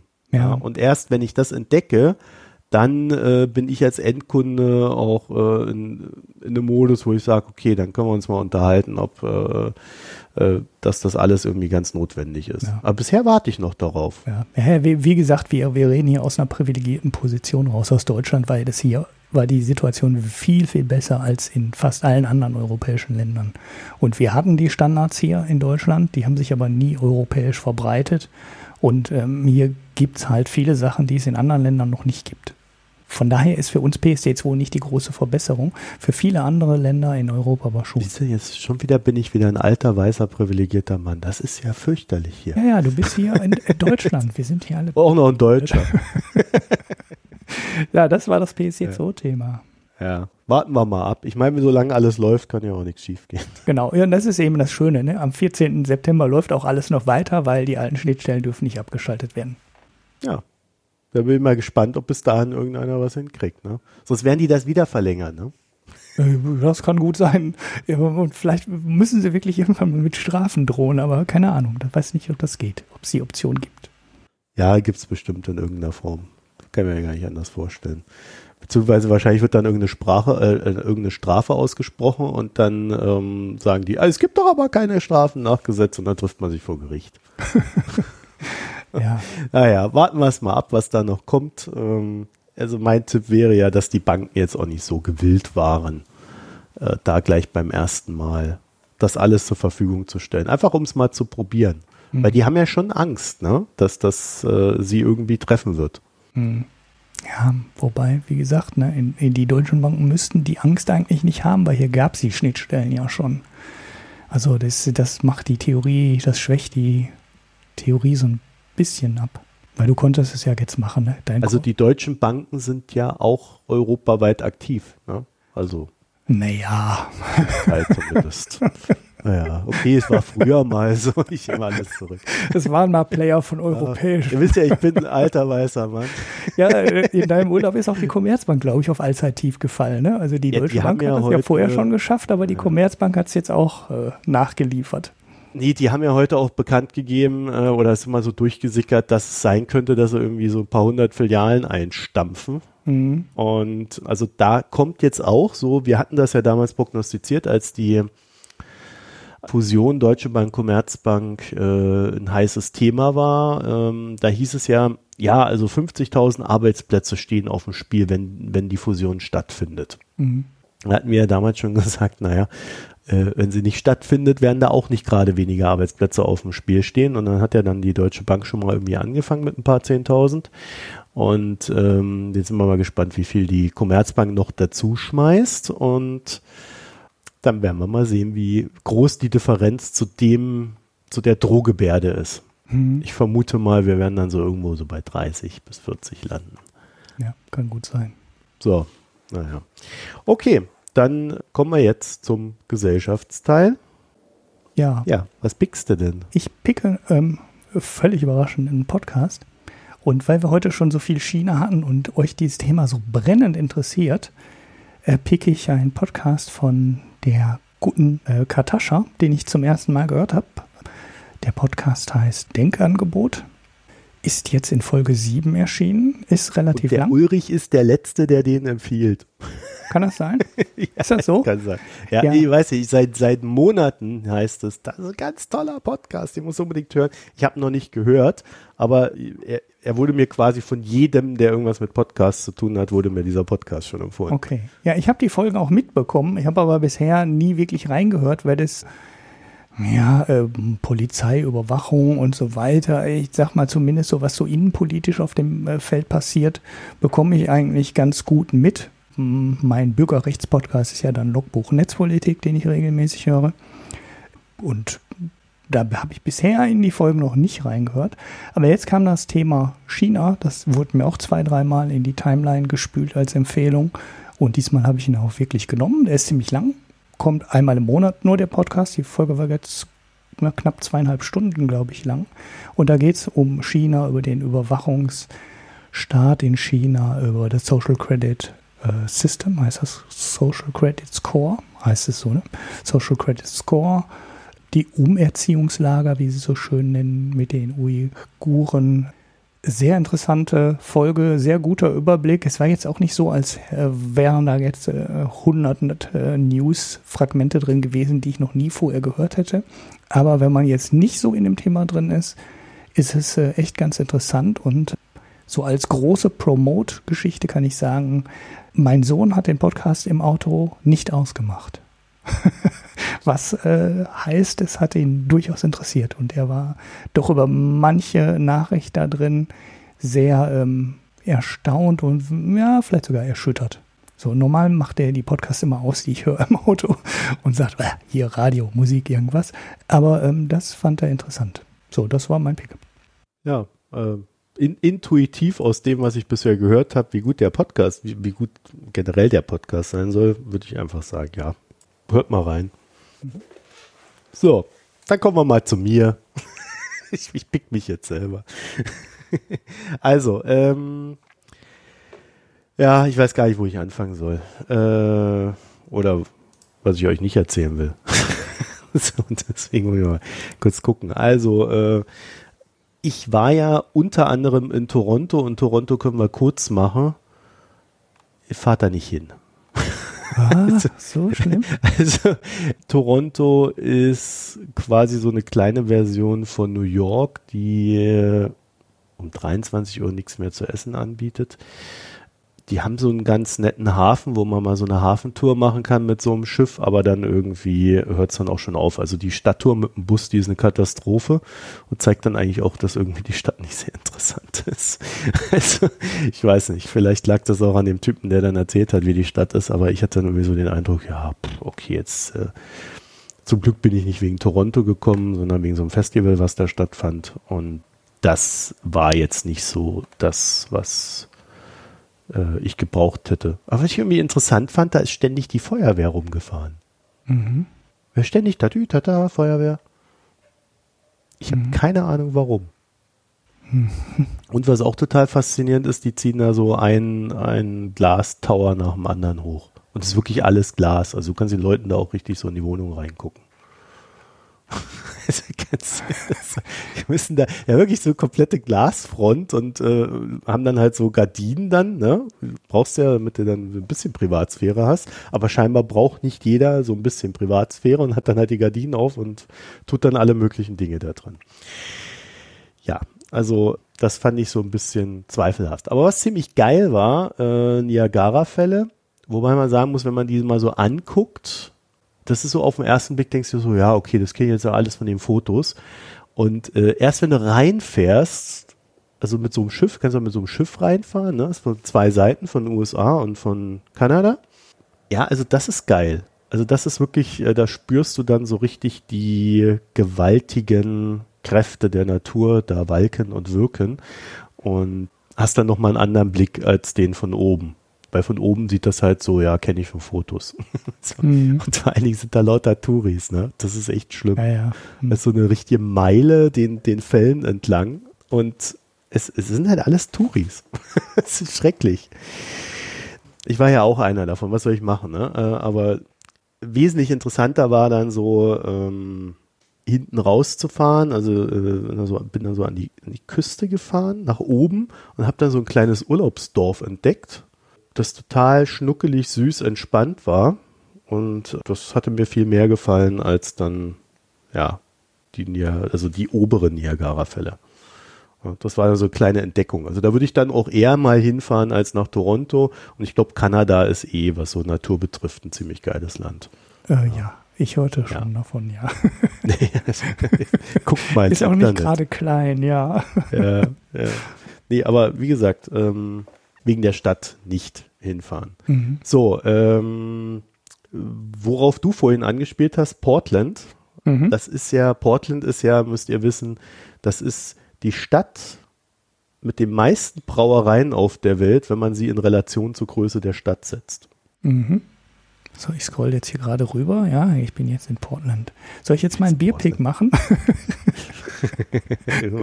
kannst ja hinterher machen.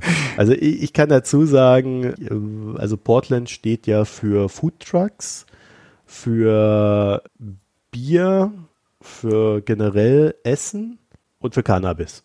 Mhm. Ja, Cannabis und, und, Essen geht ja auch immer. ja, und, und man, man, muss dazu sagen, äh, Portland liegt in Oregon, das über Kalifornien liegt und zwei Drittel der Fläche von Oregon ist Wüste. Mhm.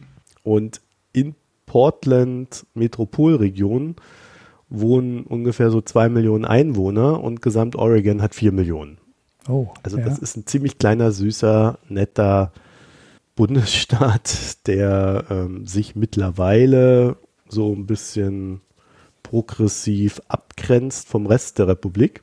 Und das meint unter anderem, wenn du dort einen Kaffee kaufen gehst, steht dann da so ein Schild, ähm, äh, wir verkaufen unseren Kaffee auch mit CBD-Shots.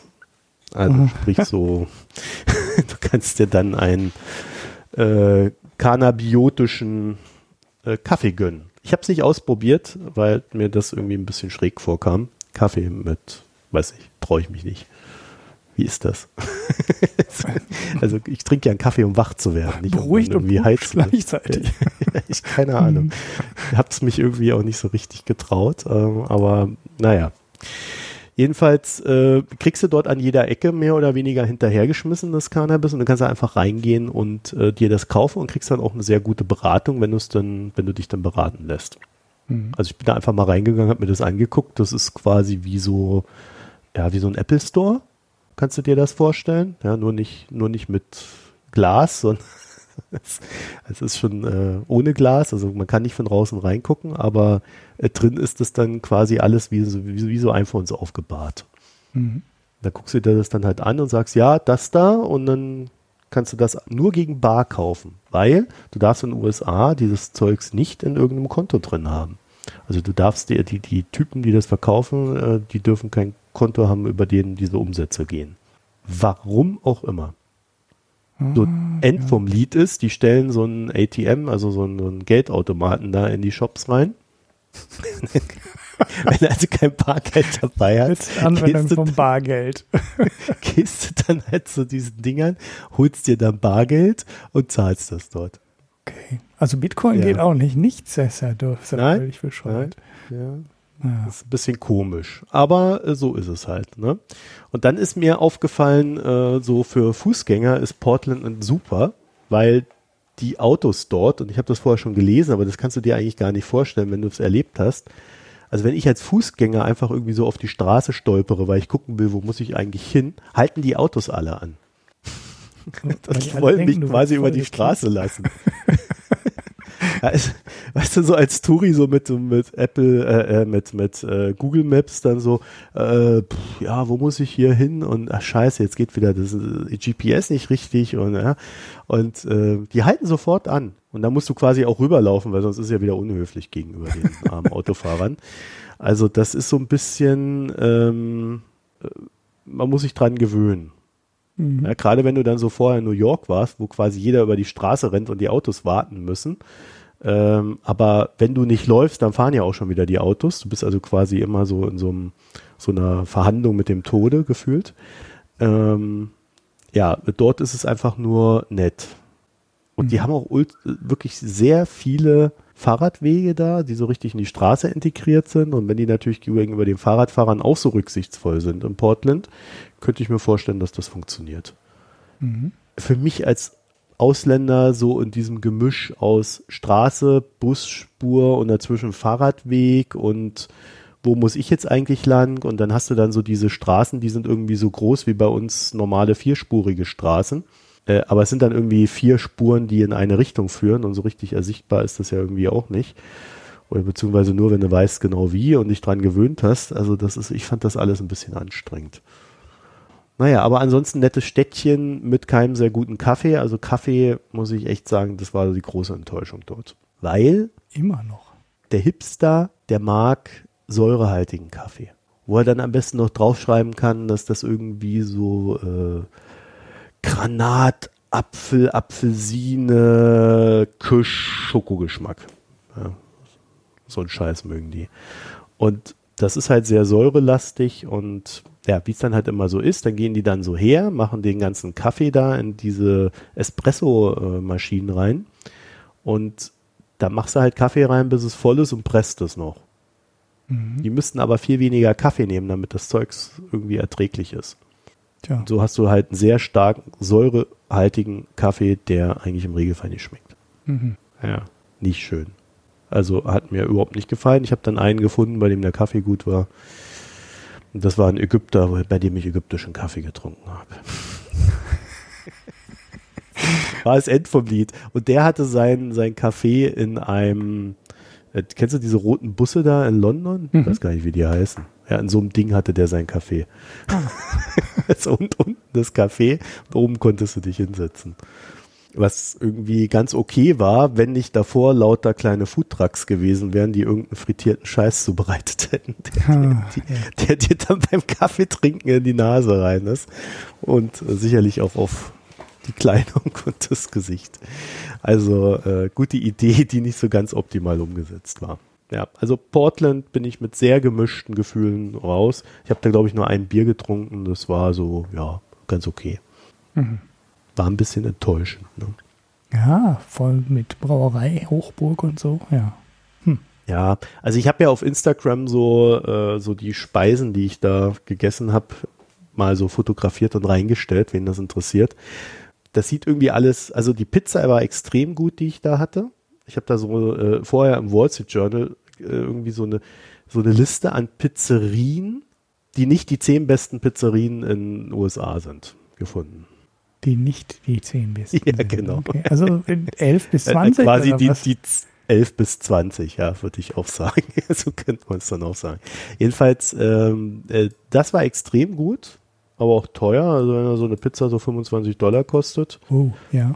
Ja, also so auf, aus Deutschland heraus betrachtet ist das natürlich hoch, okay, aber dann hast du natürlich auch eine Pizza mit frischen Zutaten und sonst noch was. Also hat schon ziemlich geil geschmeckt ist für mich auch als eigene Mahlzeit dann auch so durchgegangen. Im mhm. Sinne von, ist nicht nur irgendwie so eine Tiefkühlpizza. Und das war ziemlich gut, aber so diese Foodtrucks haben mich überhaupt nicht überzeugt. Also ähm, hatte da wieder ägyptisch, äh, so ägyptisches Nationalgericht, das war ganz nett. Aber ansonsten, ja, war das alles so ein bisschen, ja, so wie man es halt kennt. Also war jetzt nicht irgendwie so, ich habe jetzt irgendwie nicht den gefunden, der so das Ding hat. Mhm. Vielleicht war ich auch an der falschen Stelle. Ich kann ja in den drei, vier Tagen, die ich da war, auch nicht alles durchprobieren. Was sich aber gelohnt hat, habe dann so eine ein Tagestour um Portland herum gemacht mit den ganzen Wasserfällen und mal raus in die Wüste, so Indianerstädten da. Ah, nee, die heißen ja jetzt First People, auch nicht mehr Indianer. Ähm, habe ich da angeguckt und so weiter. Das war ziemlich geil, auch nicht sehr lauflastig, sondern eher so sehr fahrlastig. Und äh, ja, das war schön. Schöne Gegend da, also im Sommer. Und man sollte da auch äh, wohl nur im Sommer hinfahren, weil außerhalb des Sommers ist sehr, sehr viel Regen. Mhm. Deswegen ist da auch so grün, abseits ja. der Wüste. 11,25 Dollar Mindestlohn pro Stunde. Also das erklärt den Pizzapreis auch nicht. Ja, ich glaube, die haben da auch mehr verdient. ja, ja, kann gut sein. Ich habe nur den Mindestlohn gerade nachgeguckt, der in Amerika bei 7 Dollar irgendwas liegt. Du, aber teuer ist das alles. Also Portland ist eine, eine super schnell wachsende Stadt, mhm. ähm, genauso wie Toronto eine super schnell wachsende Stadt ist. Also die ganzen Silicon Valley Jungs gehen genau dahin, nach Portland und nach Toronto mehr so nach Toronto, weil da so die Arbeits-, also die Einreisebedingungen leichter sind. Das heißt, du kannst da auch jemanden aus dem Iran oder aus Indien oder sonst wo unkompliziert reinbekommen, wenn mhm. er einen mhm. Job hat. Mhm. Währenddessen das ja in den USA mittlerweile ein größeres Problem ist. Ja. ja, es ist so eine der Nebenwirkungen von Trumps Einwanderungspolitik. Genau. Dass die jetzt alle ihre Forschungszentren teilweise in Kanada aufmachen. Ja. Und nach Portland geht man dann mehr, weil halt im Silicon Valley oder in San Francisco und Umgebung das alles so schweineteuer geworden ist vom Wohnen her, äh, dass viele Leute aus dem Mittelstand sich das schlichtweg nicht mehr leisten können. Mhm. Und die gehen dann halt nach, ja, zum Beispiel Portland. Ja, Texas. Dadurch wächst noch, Portland. Noch mhm. Ja, dadurch wächst mhm. Portland ganz gut ähm, und hat dann äh, natürlich auch wieder so. Also die schimpfen sehr viel über Kalifornien. Ja. Also dafür, dass die so entspannt sind in allem, hörst du da schon sehr viel. Ah, die Kalifornier, und die können ja kein Auto fahren und die halten dann auch nicht an für die Fußgänger, die Schweine. Das muss man denen alles erst beibringen. das ist, ja, das ist glaube ich, immer so, wenn du so der Kleine und der Große, ne? Kalifornien, ja. wie viele Einwohner? 75 Millionen oder sowas und äh, Oregon nee, 4 Millionen oder sowas. Ne, klar, ist natürlich ein Riesenunterschied. Also Kalifornien hat doch nicht 75, haben ja weniger Einwohner. Das waren doch nur ja, 40 Millionen. Knapp. 40 nur? Ja, 2018. Aber ist ja der, der Staat, Bundesstaat mit den meisten Einwohnern, ne? wenn ich es richtig im Kopf habe. Ja, nee, das mit 40, weiß ich nicht. Ja, ja, Texas kann, hat nur 28,7. Kann schon sein, ja. Aber ich dachte, es wären mehr, weil die sind ja auch so wirtschaftsstark. Ne? Kalifornien wäre ja ja, aber auch nur an der Küste und nur im Silicon Valley. Ne? ja, nur, aber ist, die Küste ist ja erstens lang und zweitens, äh, weiß nicht, wären die BIP-mäßig auf Platz 7 oder sowas weltweit, ja, in Kalifornien unabhängig wäre. Das. Aber das kommt halt wirklich sehr viel von diesen Tech-Unternehmen und wenn du die halt rausnimmst, dann hast du ja, da so ein paar ja. Pharma und äh, Wenn du aus Deutschland die Automobil- und die Maschinenbaubranche rausnimmst, bleibt auch nichts mehr über. das, das ist halt immer so, ja. Ja. So, ansonsten, äh, ich hatte es ja schon äh, bei unserem China-Teil so ein bisschen anklingen lassen. Ähm, das, äh, letztes Jahr war das ja in den USA so, dass die Leute alle so, ich will nicht über Politik reden. Mhm. Nee, will ich nicht. Politik interessiert mich nicht. ich war noch nie politisch. So, so eher so die Linie. Während dieses Jahr äh, merkst du halt durch die, durch die, äh, ja, Vorwahlen will ich es jetzt nicht nennen, aber durch die ähm, Vorpräsidentschaftswahlen, auch bei den Demokraten, merkst du halt schon, die sind komplett politisiert und machen sich halt Gedanken. Und so äh, einen, einen der interessanteren Hinweise fand ich, ich habe einen Freund in New York, der ähm, das ist ein Jude, und der hat mir gesagt, ähm, dass er eigentlich so dieses Gefühl hat, dass er genau zwischen diesen beiden Parteien steht. Ja, also er hat das Gefühl, die Republikaner, gerade so unter Trump, sind jetzt auch nicht mehr seine besten Freunde.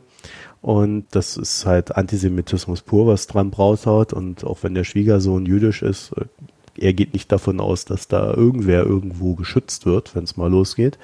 Und bei den Demokraten, so gerade so im linken Lager, hat er halt auch so seine Bedenken oder? und fühlt sich dann halt quasi so zwischen diesen Parteien eher so zerrieben, als dass er da so im demokratischen Lager dann eine Heimat finden würde.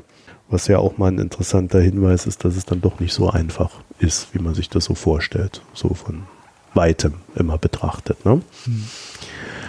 Ja, äh, das war halt interessant. Dann das andere war interessant, das hatte ich ja erzählt, ähm, dass vielleicht dann doch Joe Biden die bessere Lösung sein könnte, wenn man so ein bisschen strategisch denkt. Ähm, und ähm, ob so ist, ich weiß es nicht. Ne? Aber fand ich zumindest als Gedankengang sehr interessant. Dann, ähm, was ich auch, und das habe ich, äh, glaube ich, mal auf Pocket kurz aufgeschrieben gehabt, es gab in Mother Jones, gab so einen Artikel, hatte ich dann, glaube ich, auch auf, über Twitter mitverteilt, ne, der sich so ein bisschen damit beschäftigt hat, naja, jetzt fließt das ganze Geld in die Präsidentschaftswahlen. Dabei wäre es bis 2021 aber ziemlich wichtig, dass die äh, Demokraten sich auch damit beschäftigen, dass sie äh, in den Bundesstaaten mehr verankert werden, weil 2021 werden die Wahldistrikte neu gezogen. Das muss laut Verfassung alle zehn Jahre gemacht werden. Und Obama hat da einer Vereinigung irgendwie 30 Millionen zugesteckt, die sich dann darum kümmert, dass das Thema nach oben kommt und dass auch äh, innerhalb der Demokratischen Partei ähm, da für ein Bewusstsein ist, weil momentan konzentriert sich wirklich alles nur auf gegen Trump. Mhm. Und dadurch verschenkt man halt ähm, dann die Sachen hinten raus, die halt im Zweifel viel wichtiger sein könnten, als einen Präsidentschaftswahlkampf zu gewinnen. Ne? Mhm. Also irgendwo musst du halt die Macht haben. Und wenn du dann äh, auch noch den Präsidentschaftswahlkampf äh, verlieren würdest, äh, dann werden sie halt für die nächsten vier Jahre dann wirklich aus dem Ring gekegelt, die Demokraten deswegen alles nicht so leicht. Viele Sitze, die du dafür brauchst, das sind ja manchmal nur Sitze in irgendwelchen Gerichten, auf in irgendwelchen Bundesstaaten, die werden direkt gewählt. Das heißt, du musst dich dann so richtig demokratisch dann auch darum kümmern. Mhm, mh. Ich gebe dir da mal mein Pocket-Ding, äh, sodass du da das dann verlinken kannst. Ich glaube, das ist, das ist wirklich so, so mit das Interessanteste gewesen, also von den Sachen, die vielleicht nicht unbedingt jeder auf dem Schirm hat. Mhm. Naja, dieses Gerrymandering ist ja ein Riesenthema da mit den Wahlkreisen und da gibt es ja die obskursten Zuschnitte, die, ja, und das haben die Republikaner halt auch äh, historisch so irgendwie vor zwei Jahrzehnten, glaube ich. Weil diese Regel ist noch gar nicht so wahnsinnig alt. Ne? Ich habe da mal einen Podcast zugehört. Äh, das war so ein, das kam aus so einer Minderheitenschutzgeschichte, ist dieses äh, komische Wahlkreis-Zuschneiden mal gekommen. Ich glaube, ich habe den Podcast sogar hier gepickt, weil ich das Thema auch total interessant fand. Und da haben erst die Republikaner zuerst gemerkt, welches strategische Potenzial da drin steckt. Ja. Und die Demokraten reagieren da äh, jetzt erst drauf und haben kapiert, okay, da gibt es ja auf ja, lokaler Ebene ist das nicht, aber, aber auf jeden Fall relativ äh, weit unten der Ebene entscheidende Posten, die man besetzen muss, um das da zu verhindern zu können, dass da Schindluder getrieben wird. Und das machen sie jetzt gerade auch erst.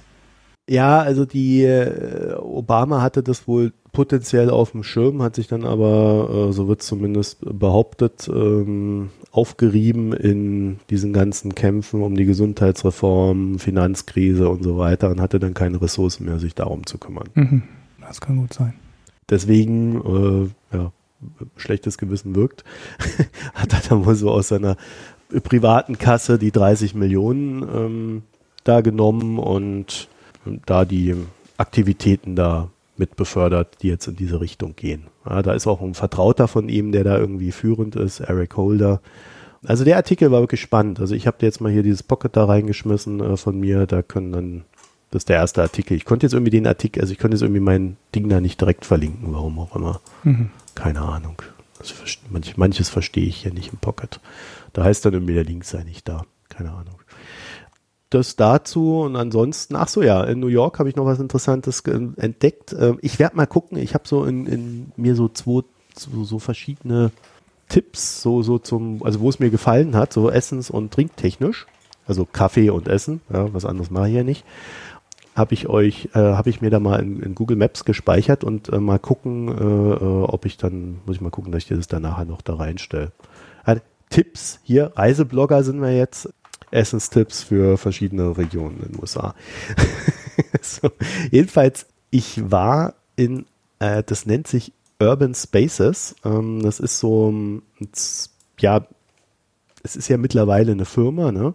Ähm, aber ähm, die, die, kleinen Unternehmen in den USA haben ja generell das Problem, sie können sich eigentlich diese ganzen Mieten, gerade wenn es in der Stadt ist wie in New York, äh, kannst du dir die Miete nicht leisten. Ne? Aber du hast dann halt so eine, ein Angebot, was eigentlich vielleicht nicht schlecht ist und was die Leute dann gerne zu sich nehmen würden. Und daraus hat sich dann so ein Zusammenschluss ergeben, eben diese Urban Spaces, die auch äh, an verschiedenen Regionen der Welt, ich meine da auch London gesehen zu haben, nicht nur genau LDN, was ist LDN? New York, ja, denke ich doch auch, ne? Ja. Auch London gedacht. Ja, ist auch London.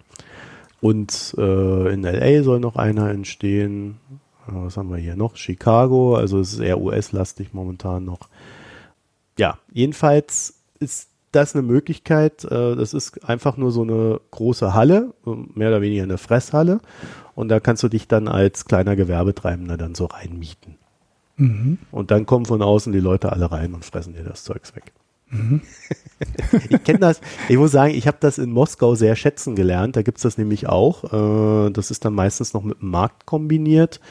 Oder das heißt meistens, es gibt beide Versionen. Einmal mit dem Markt kombiniert und Fresshalle oder halt nur Fresshalle. Und äh, ich habe das sehr schätzen gelernt. Also gerade wenn du da so ähm, ordentliche Sachen hast, die jetzt nicht unbedingt äh, an jeder Ecke stehen und dann auch eine ordentliche Qualität. Also das gefällt mir mehr als diese Food Trucks muss ich sagen. Hab da eine bessere Qualität beim Essen gehabt äh, im Vergleich zu dem, was ich da probiert habe. Mhm. Es gibt in Berlin gibt es so, so ein Ding auch. Irgendwie so eine Markthalle. Ja, eine müsste es geben, aber es ist in Deutschland irgendwie nicht so richtig verbreitet und ich weiß auch nicht warum. Ich weiß, mir fällt der Name gerade aber auch nicht mehr ein. Ich google gerade hier, aber das war es nicht. Markthalle 9 war es das doch, wo ich mal war? Hm. Habe irgendwie kein. Déjà-vu-Erlebnis bei dem Namen. ich meine doch, äh, im, im Brenzelberg müsste es da so eine Halle geben. Da mhm. war ich auch mal drin. Also ich war mal in einer in, in Kreuzberg, ja. da gibt es so ein Ding auf jeden Fall auch. Ja. Kreuzberg, ja, könnte auch sein. Also irgendwie sowas. Äh, äh, stimmt, Kreuzberg, es war Kreuzberg, nicht in Prenzlberg. Ja. Jedenfalls, äh, das ist irgendwie hier hierzulande nicht so verbreitet. Also in Köln kenne ich da nichts. Mhm. Also wenn ich das übersehen haben sollte, ja, ich kenne hier hinten unseren Großmarkt und äh, da, da gibt es dann auch teilweise so Sachen, wo du was zu essen kaufen kannst, aber ich meistens, meistens ist das nur so ein Italiener, der dann halt so irgendwie so ein Ciabatta macht oder sowas. Mhm. Also das ist jetzt, ist jetzt nicht das und ist auch nicht vergleichbar. naja, also ähm, das fand ich auch vom Konzept her sehr interessant, weil ich glaube nämlich, dass das so ein bisschen dann auch allein schon wegen der steigenden Mietpreise in Deutschland irgendwann mal kommen wird. Mhm. Weil es wird ja immer alles teurer hier.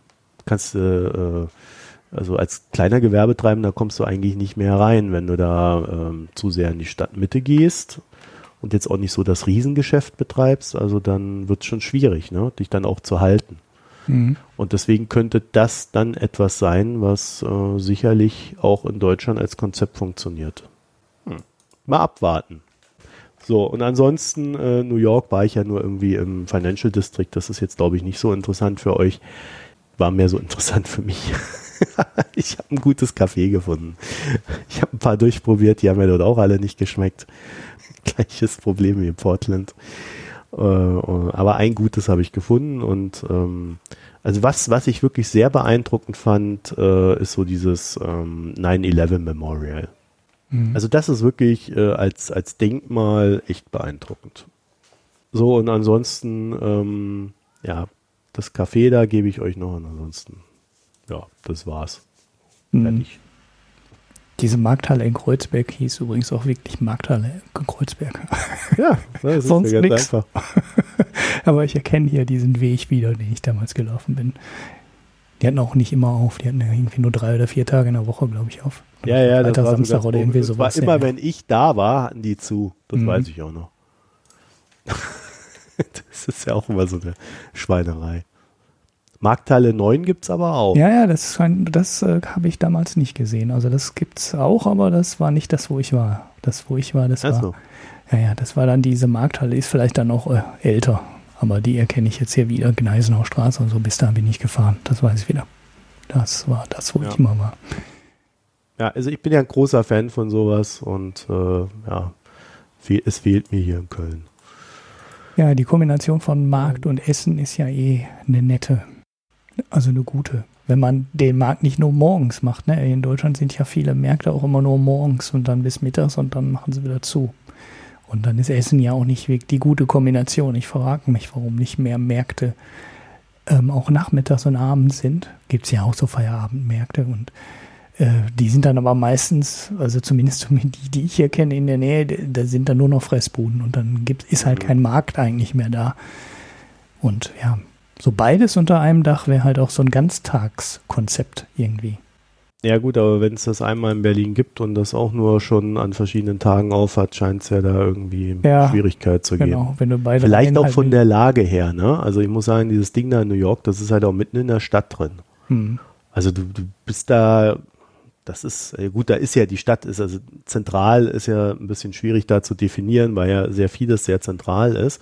Aber das ist halt auch so richtig an so einem äh, Ding, wo viele, äh, viele Touris sind und viele äh, Büroangestellte, die dann mhm. halt da reinfallen und essen. Sodass du also auch einen richtig guten Einzug hast. Ja. Ja, ja, klar. Das brauchst du ja. dafür halt. Ne? Und wenn das ja. natürlich dann so ein bisschen abgelegen ist, äh, dann wird es dann schon schwierig. Ja, ja. Es wahrscheinlich hast du die gleichen Probleme wie bei vielen Restaurants auch. Da muss halt äh, im optimalen Fall musst du halt den ganzen Tag Umsatz haben. Und das ist wahrscheinlich das Problem, wenn du so ein Konzept ja. woanders machst, dass du äh, nicht genügend Umsatz an den normalen Ständen machst und halt ja mittags auch nicht genug Leute kommen, um dann zu essen.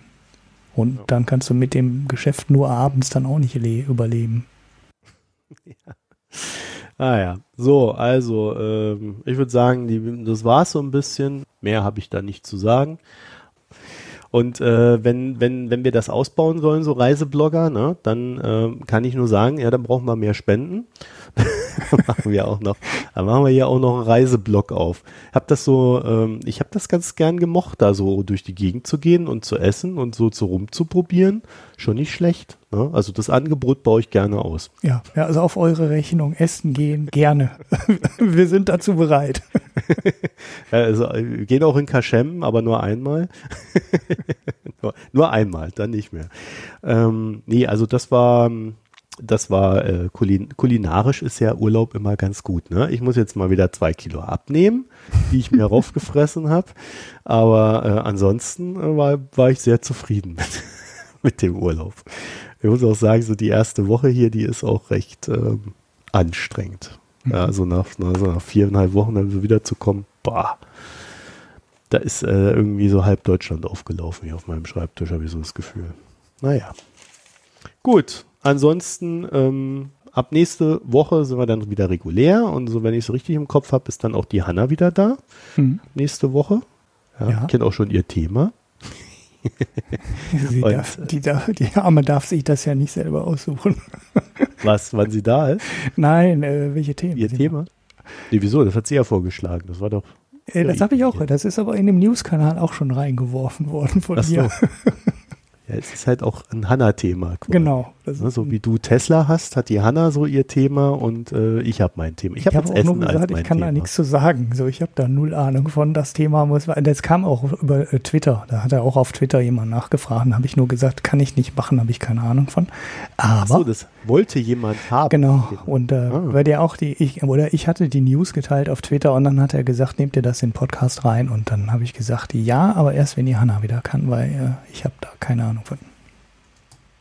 Jupp. Na gut, also ist doch schon mal, ist doch schon mal. Jetzt haben wir, wir nehmen ja äh, Anregungen gerne auf und versuchen sie auf, äh, auf und einzubauen. Ja, aufzubauen vor allen Dingen. Einzubauen ist äh, leider nicht immer möglich, ähm, aber im, im Regelfall, also ich würde sagen, so, so 80 Prozent kriegen wir schon hin. Ne?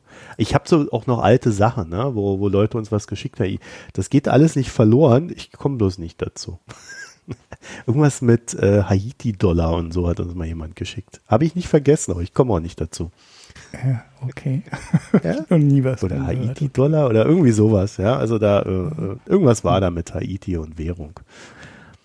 Ja, ich sammle das dann immer und äh, kann dann sein, dass es in einem Jahr einfach rausploppt. Wer weiß. Wer weiß, weiß ja. Ja, es ja. kommt halt auch jede Woche wieder so viel Neues dazu. Ja. Gut, in dem Sinne äh, wünschen wir euch eine schöne Zeit. Äh, und ähm, ja, wenn ihr Lust habt, www.mikroökonom könnt ihr kommentieren. Und wichtig, oben den Spenden-Button drücken, weil wir brauchen Geld, um das hier weiterzuentwickeln. Unsere nächsten Projekte sind die böse Paywall. Ja, ich, ich erwähne es immer mal wieder. Also äh, ihr kommt eh nicht drum rum auf Dauer, äh, zumindest für die Nebenfolgen.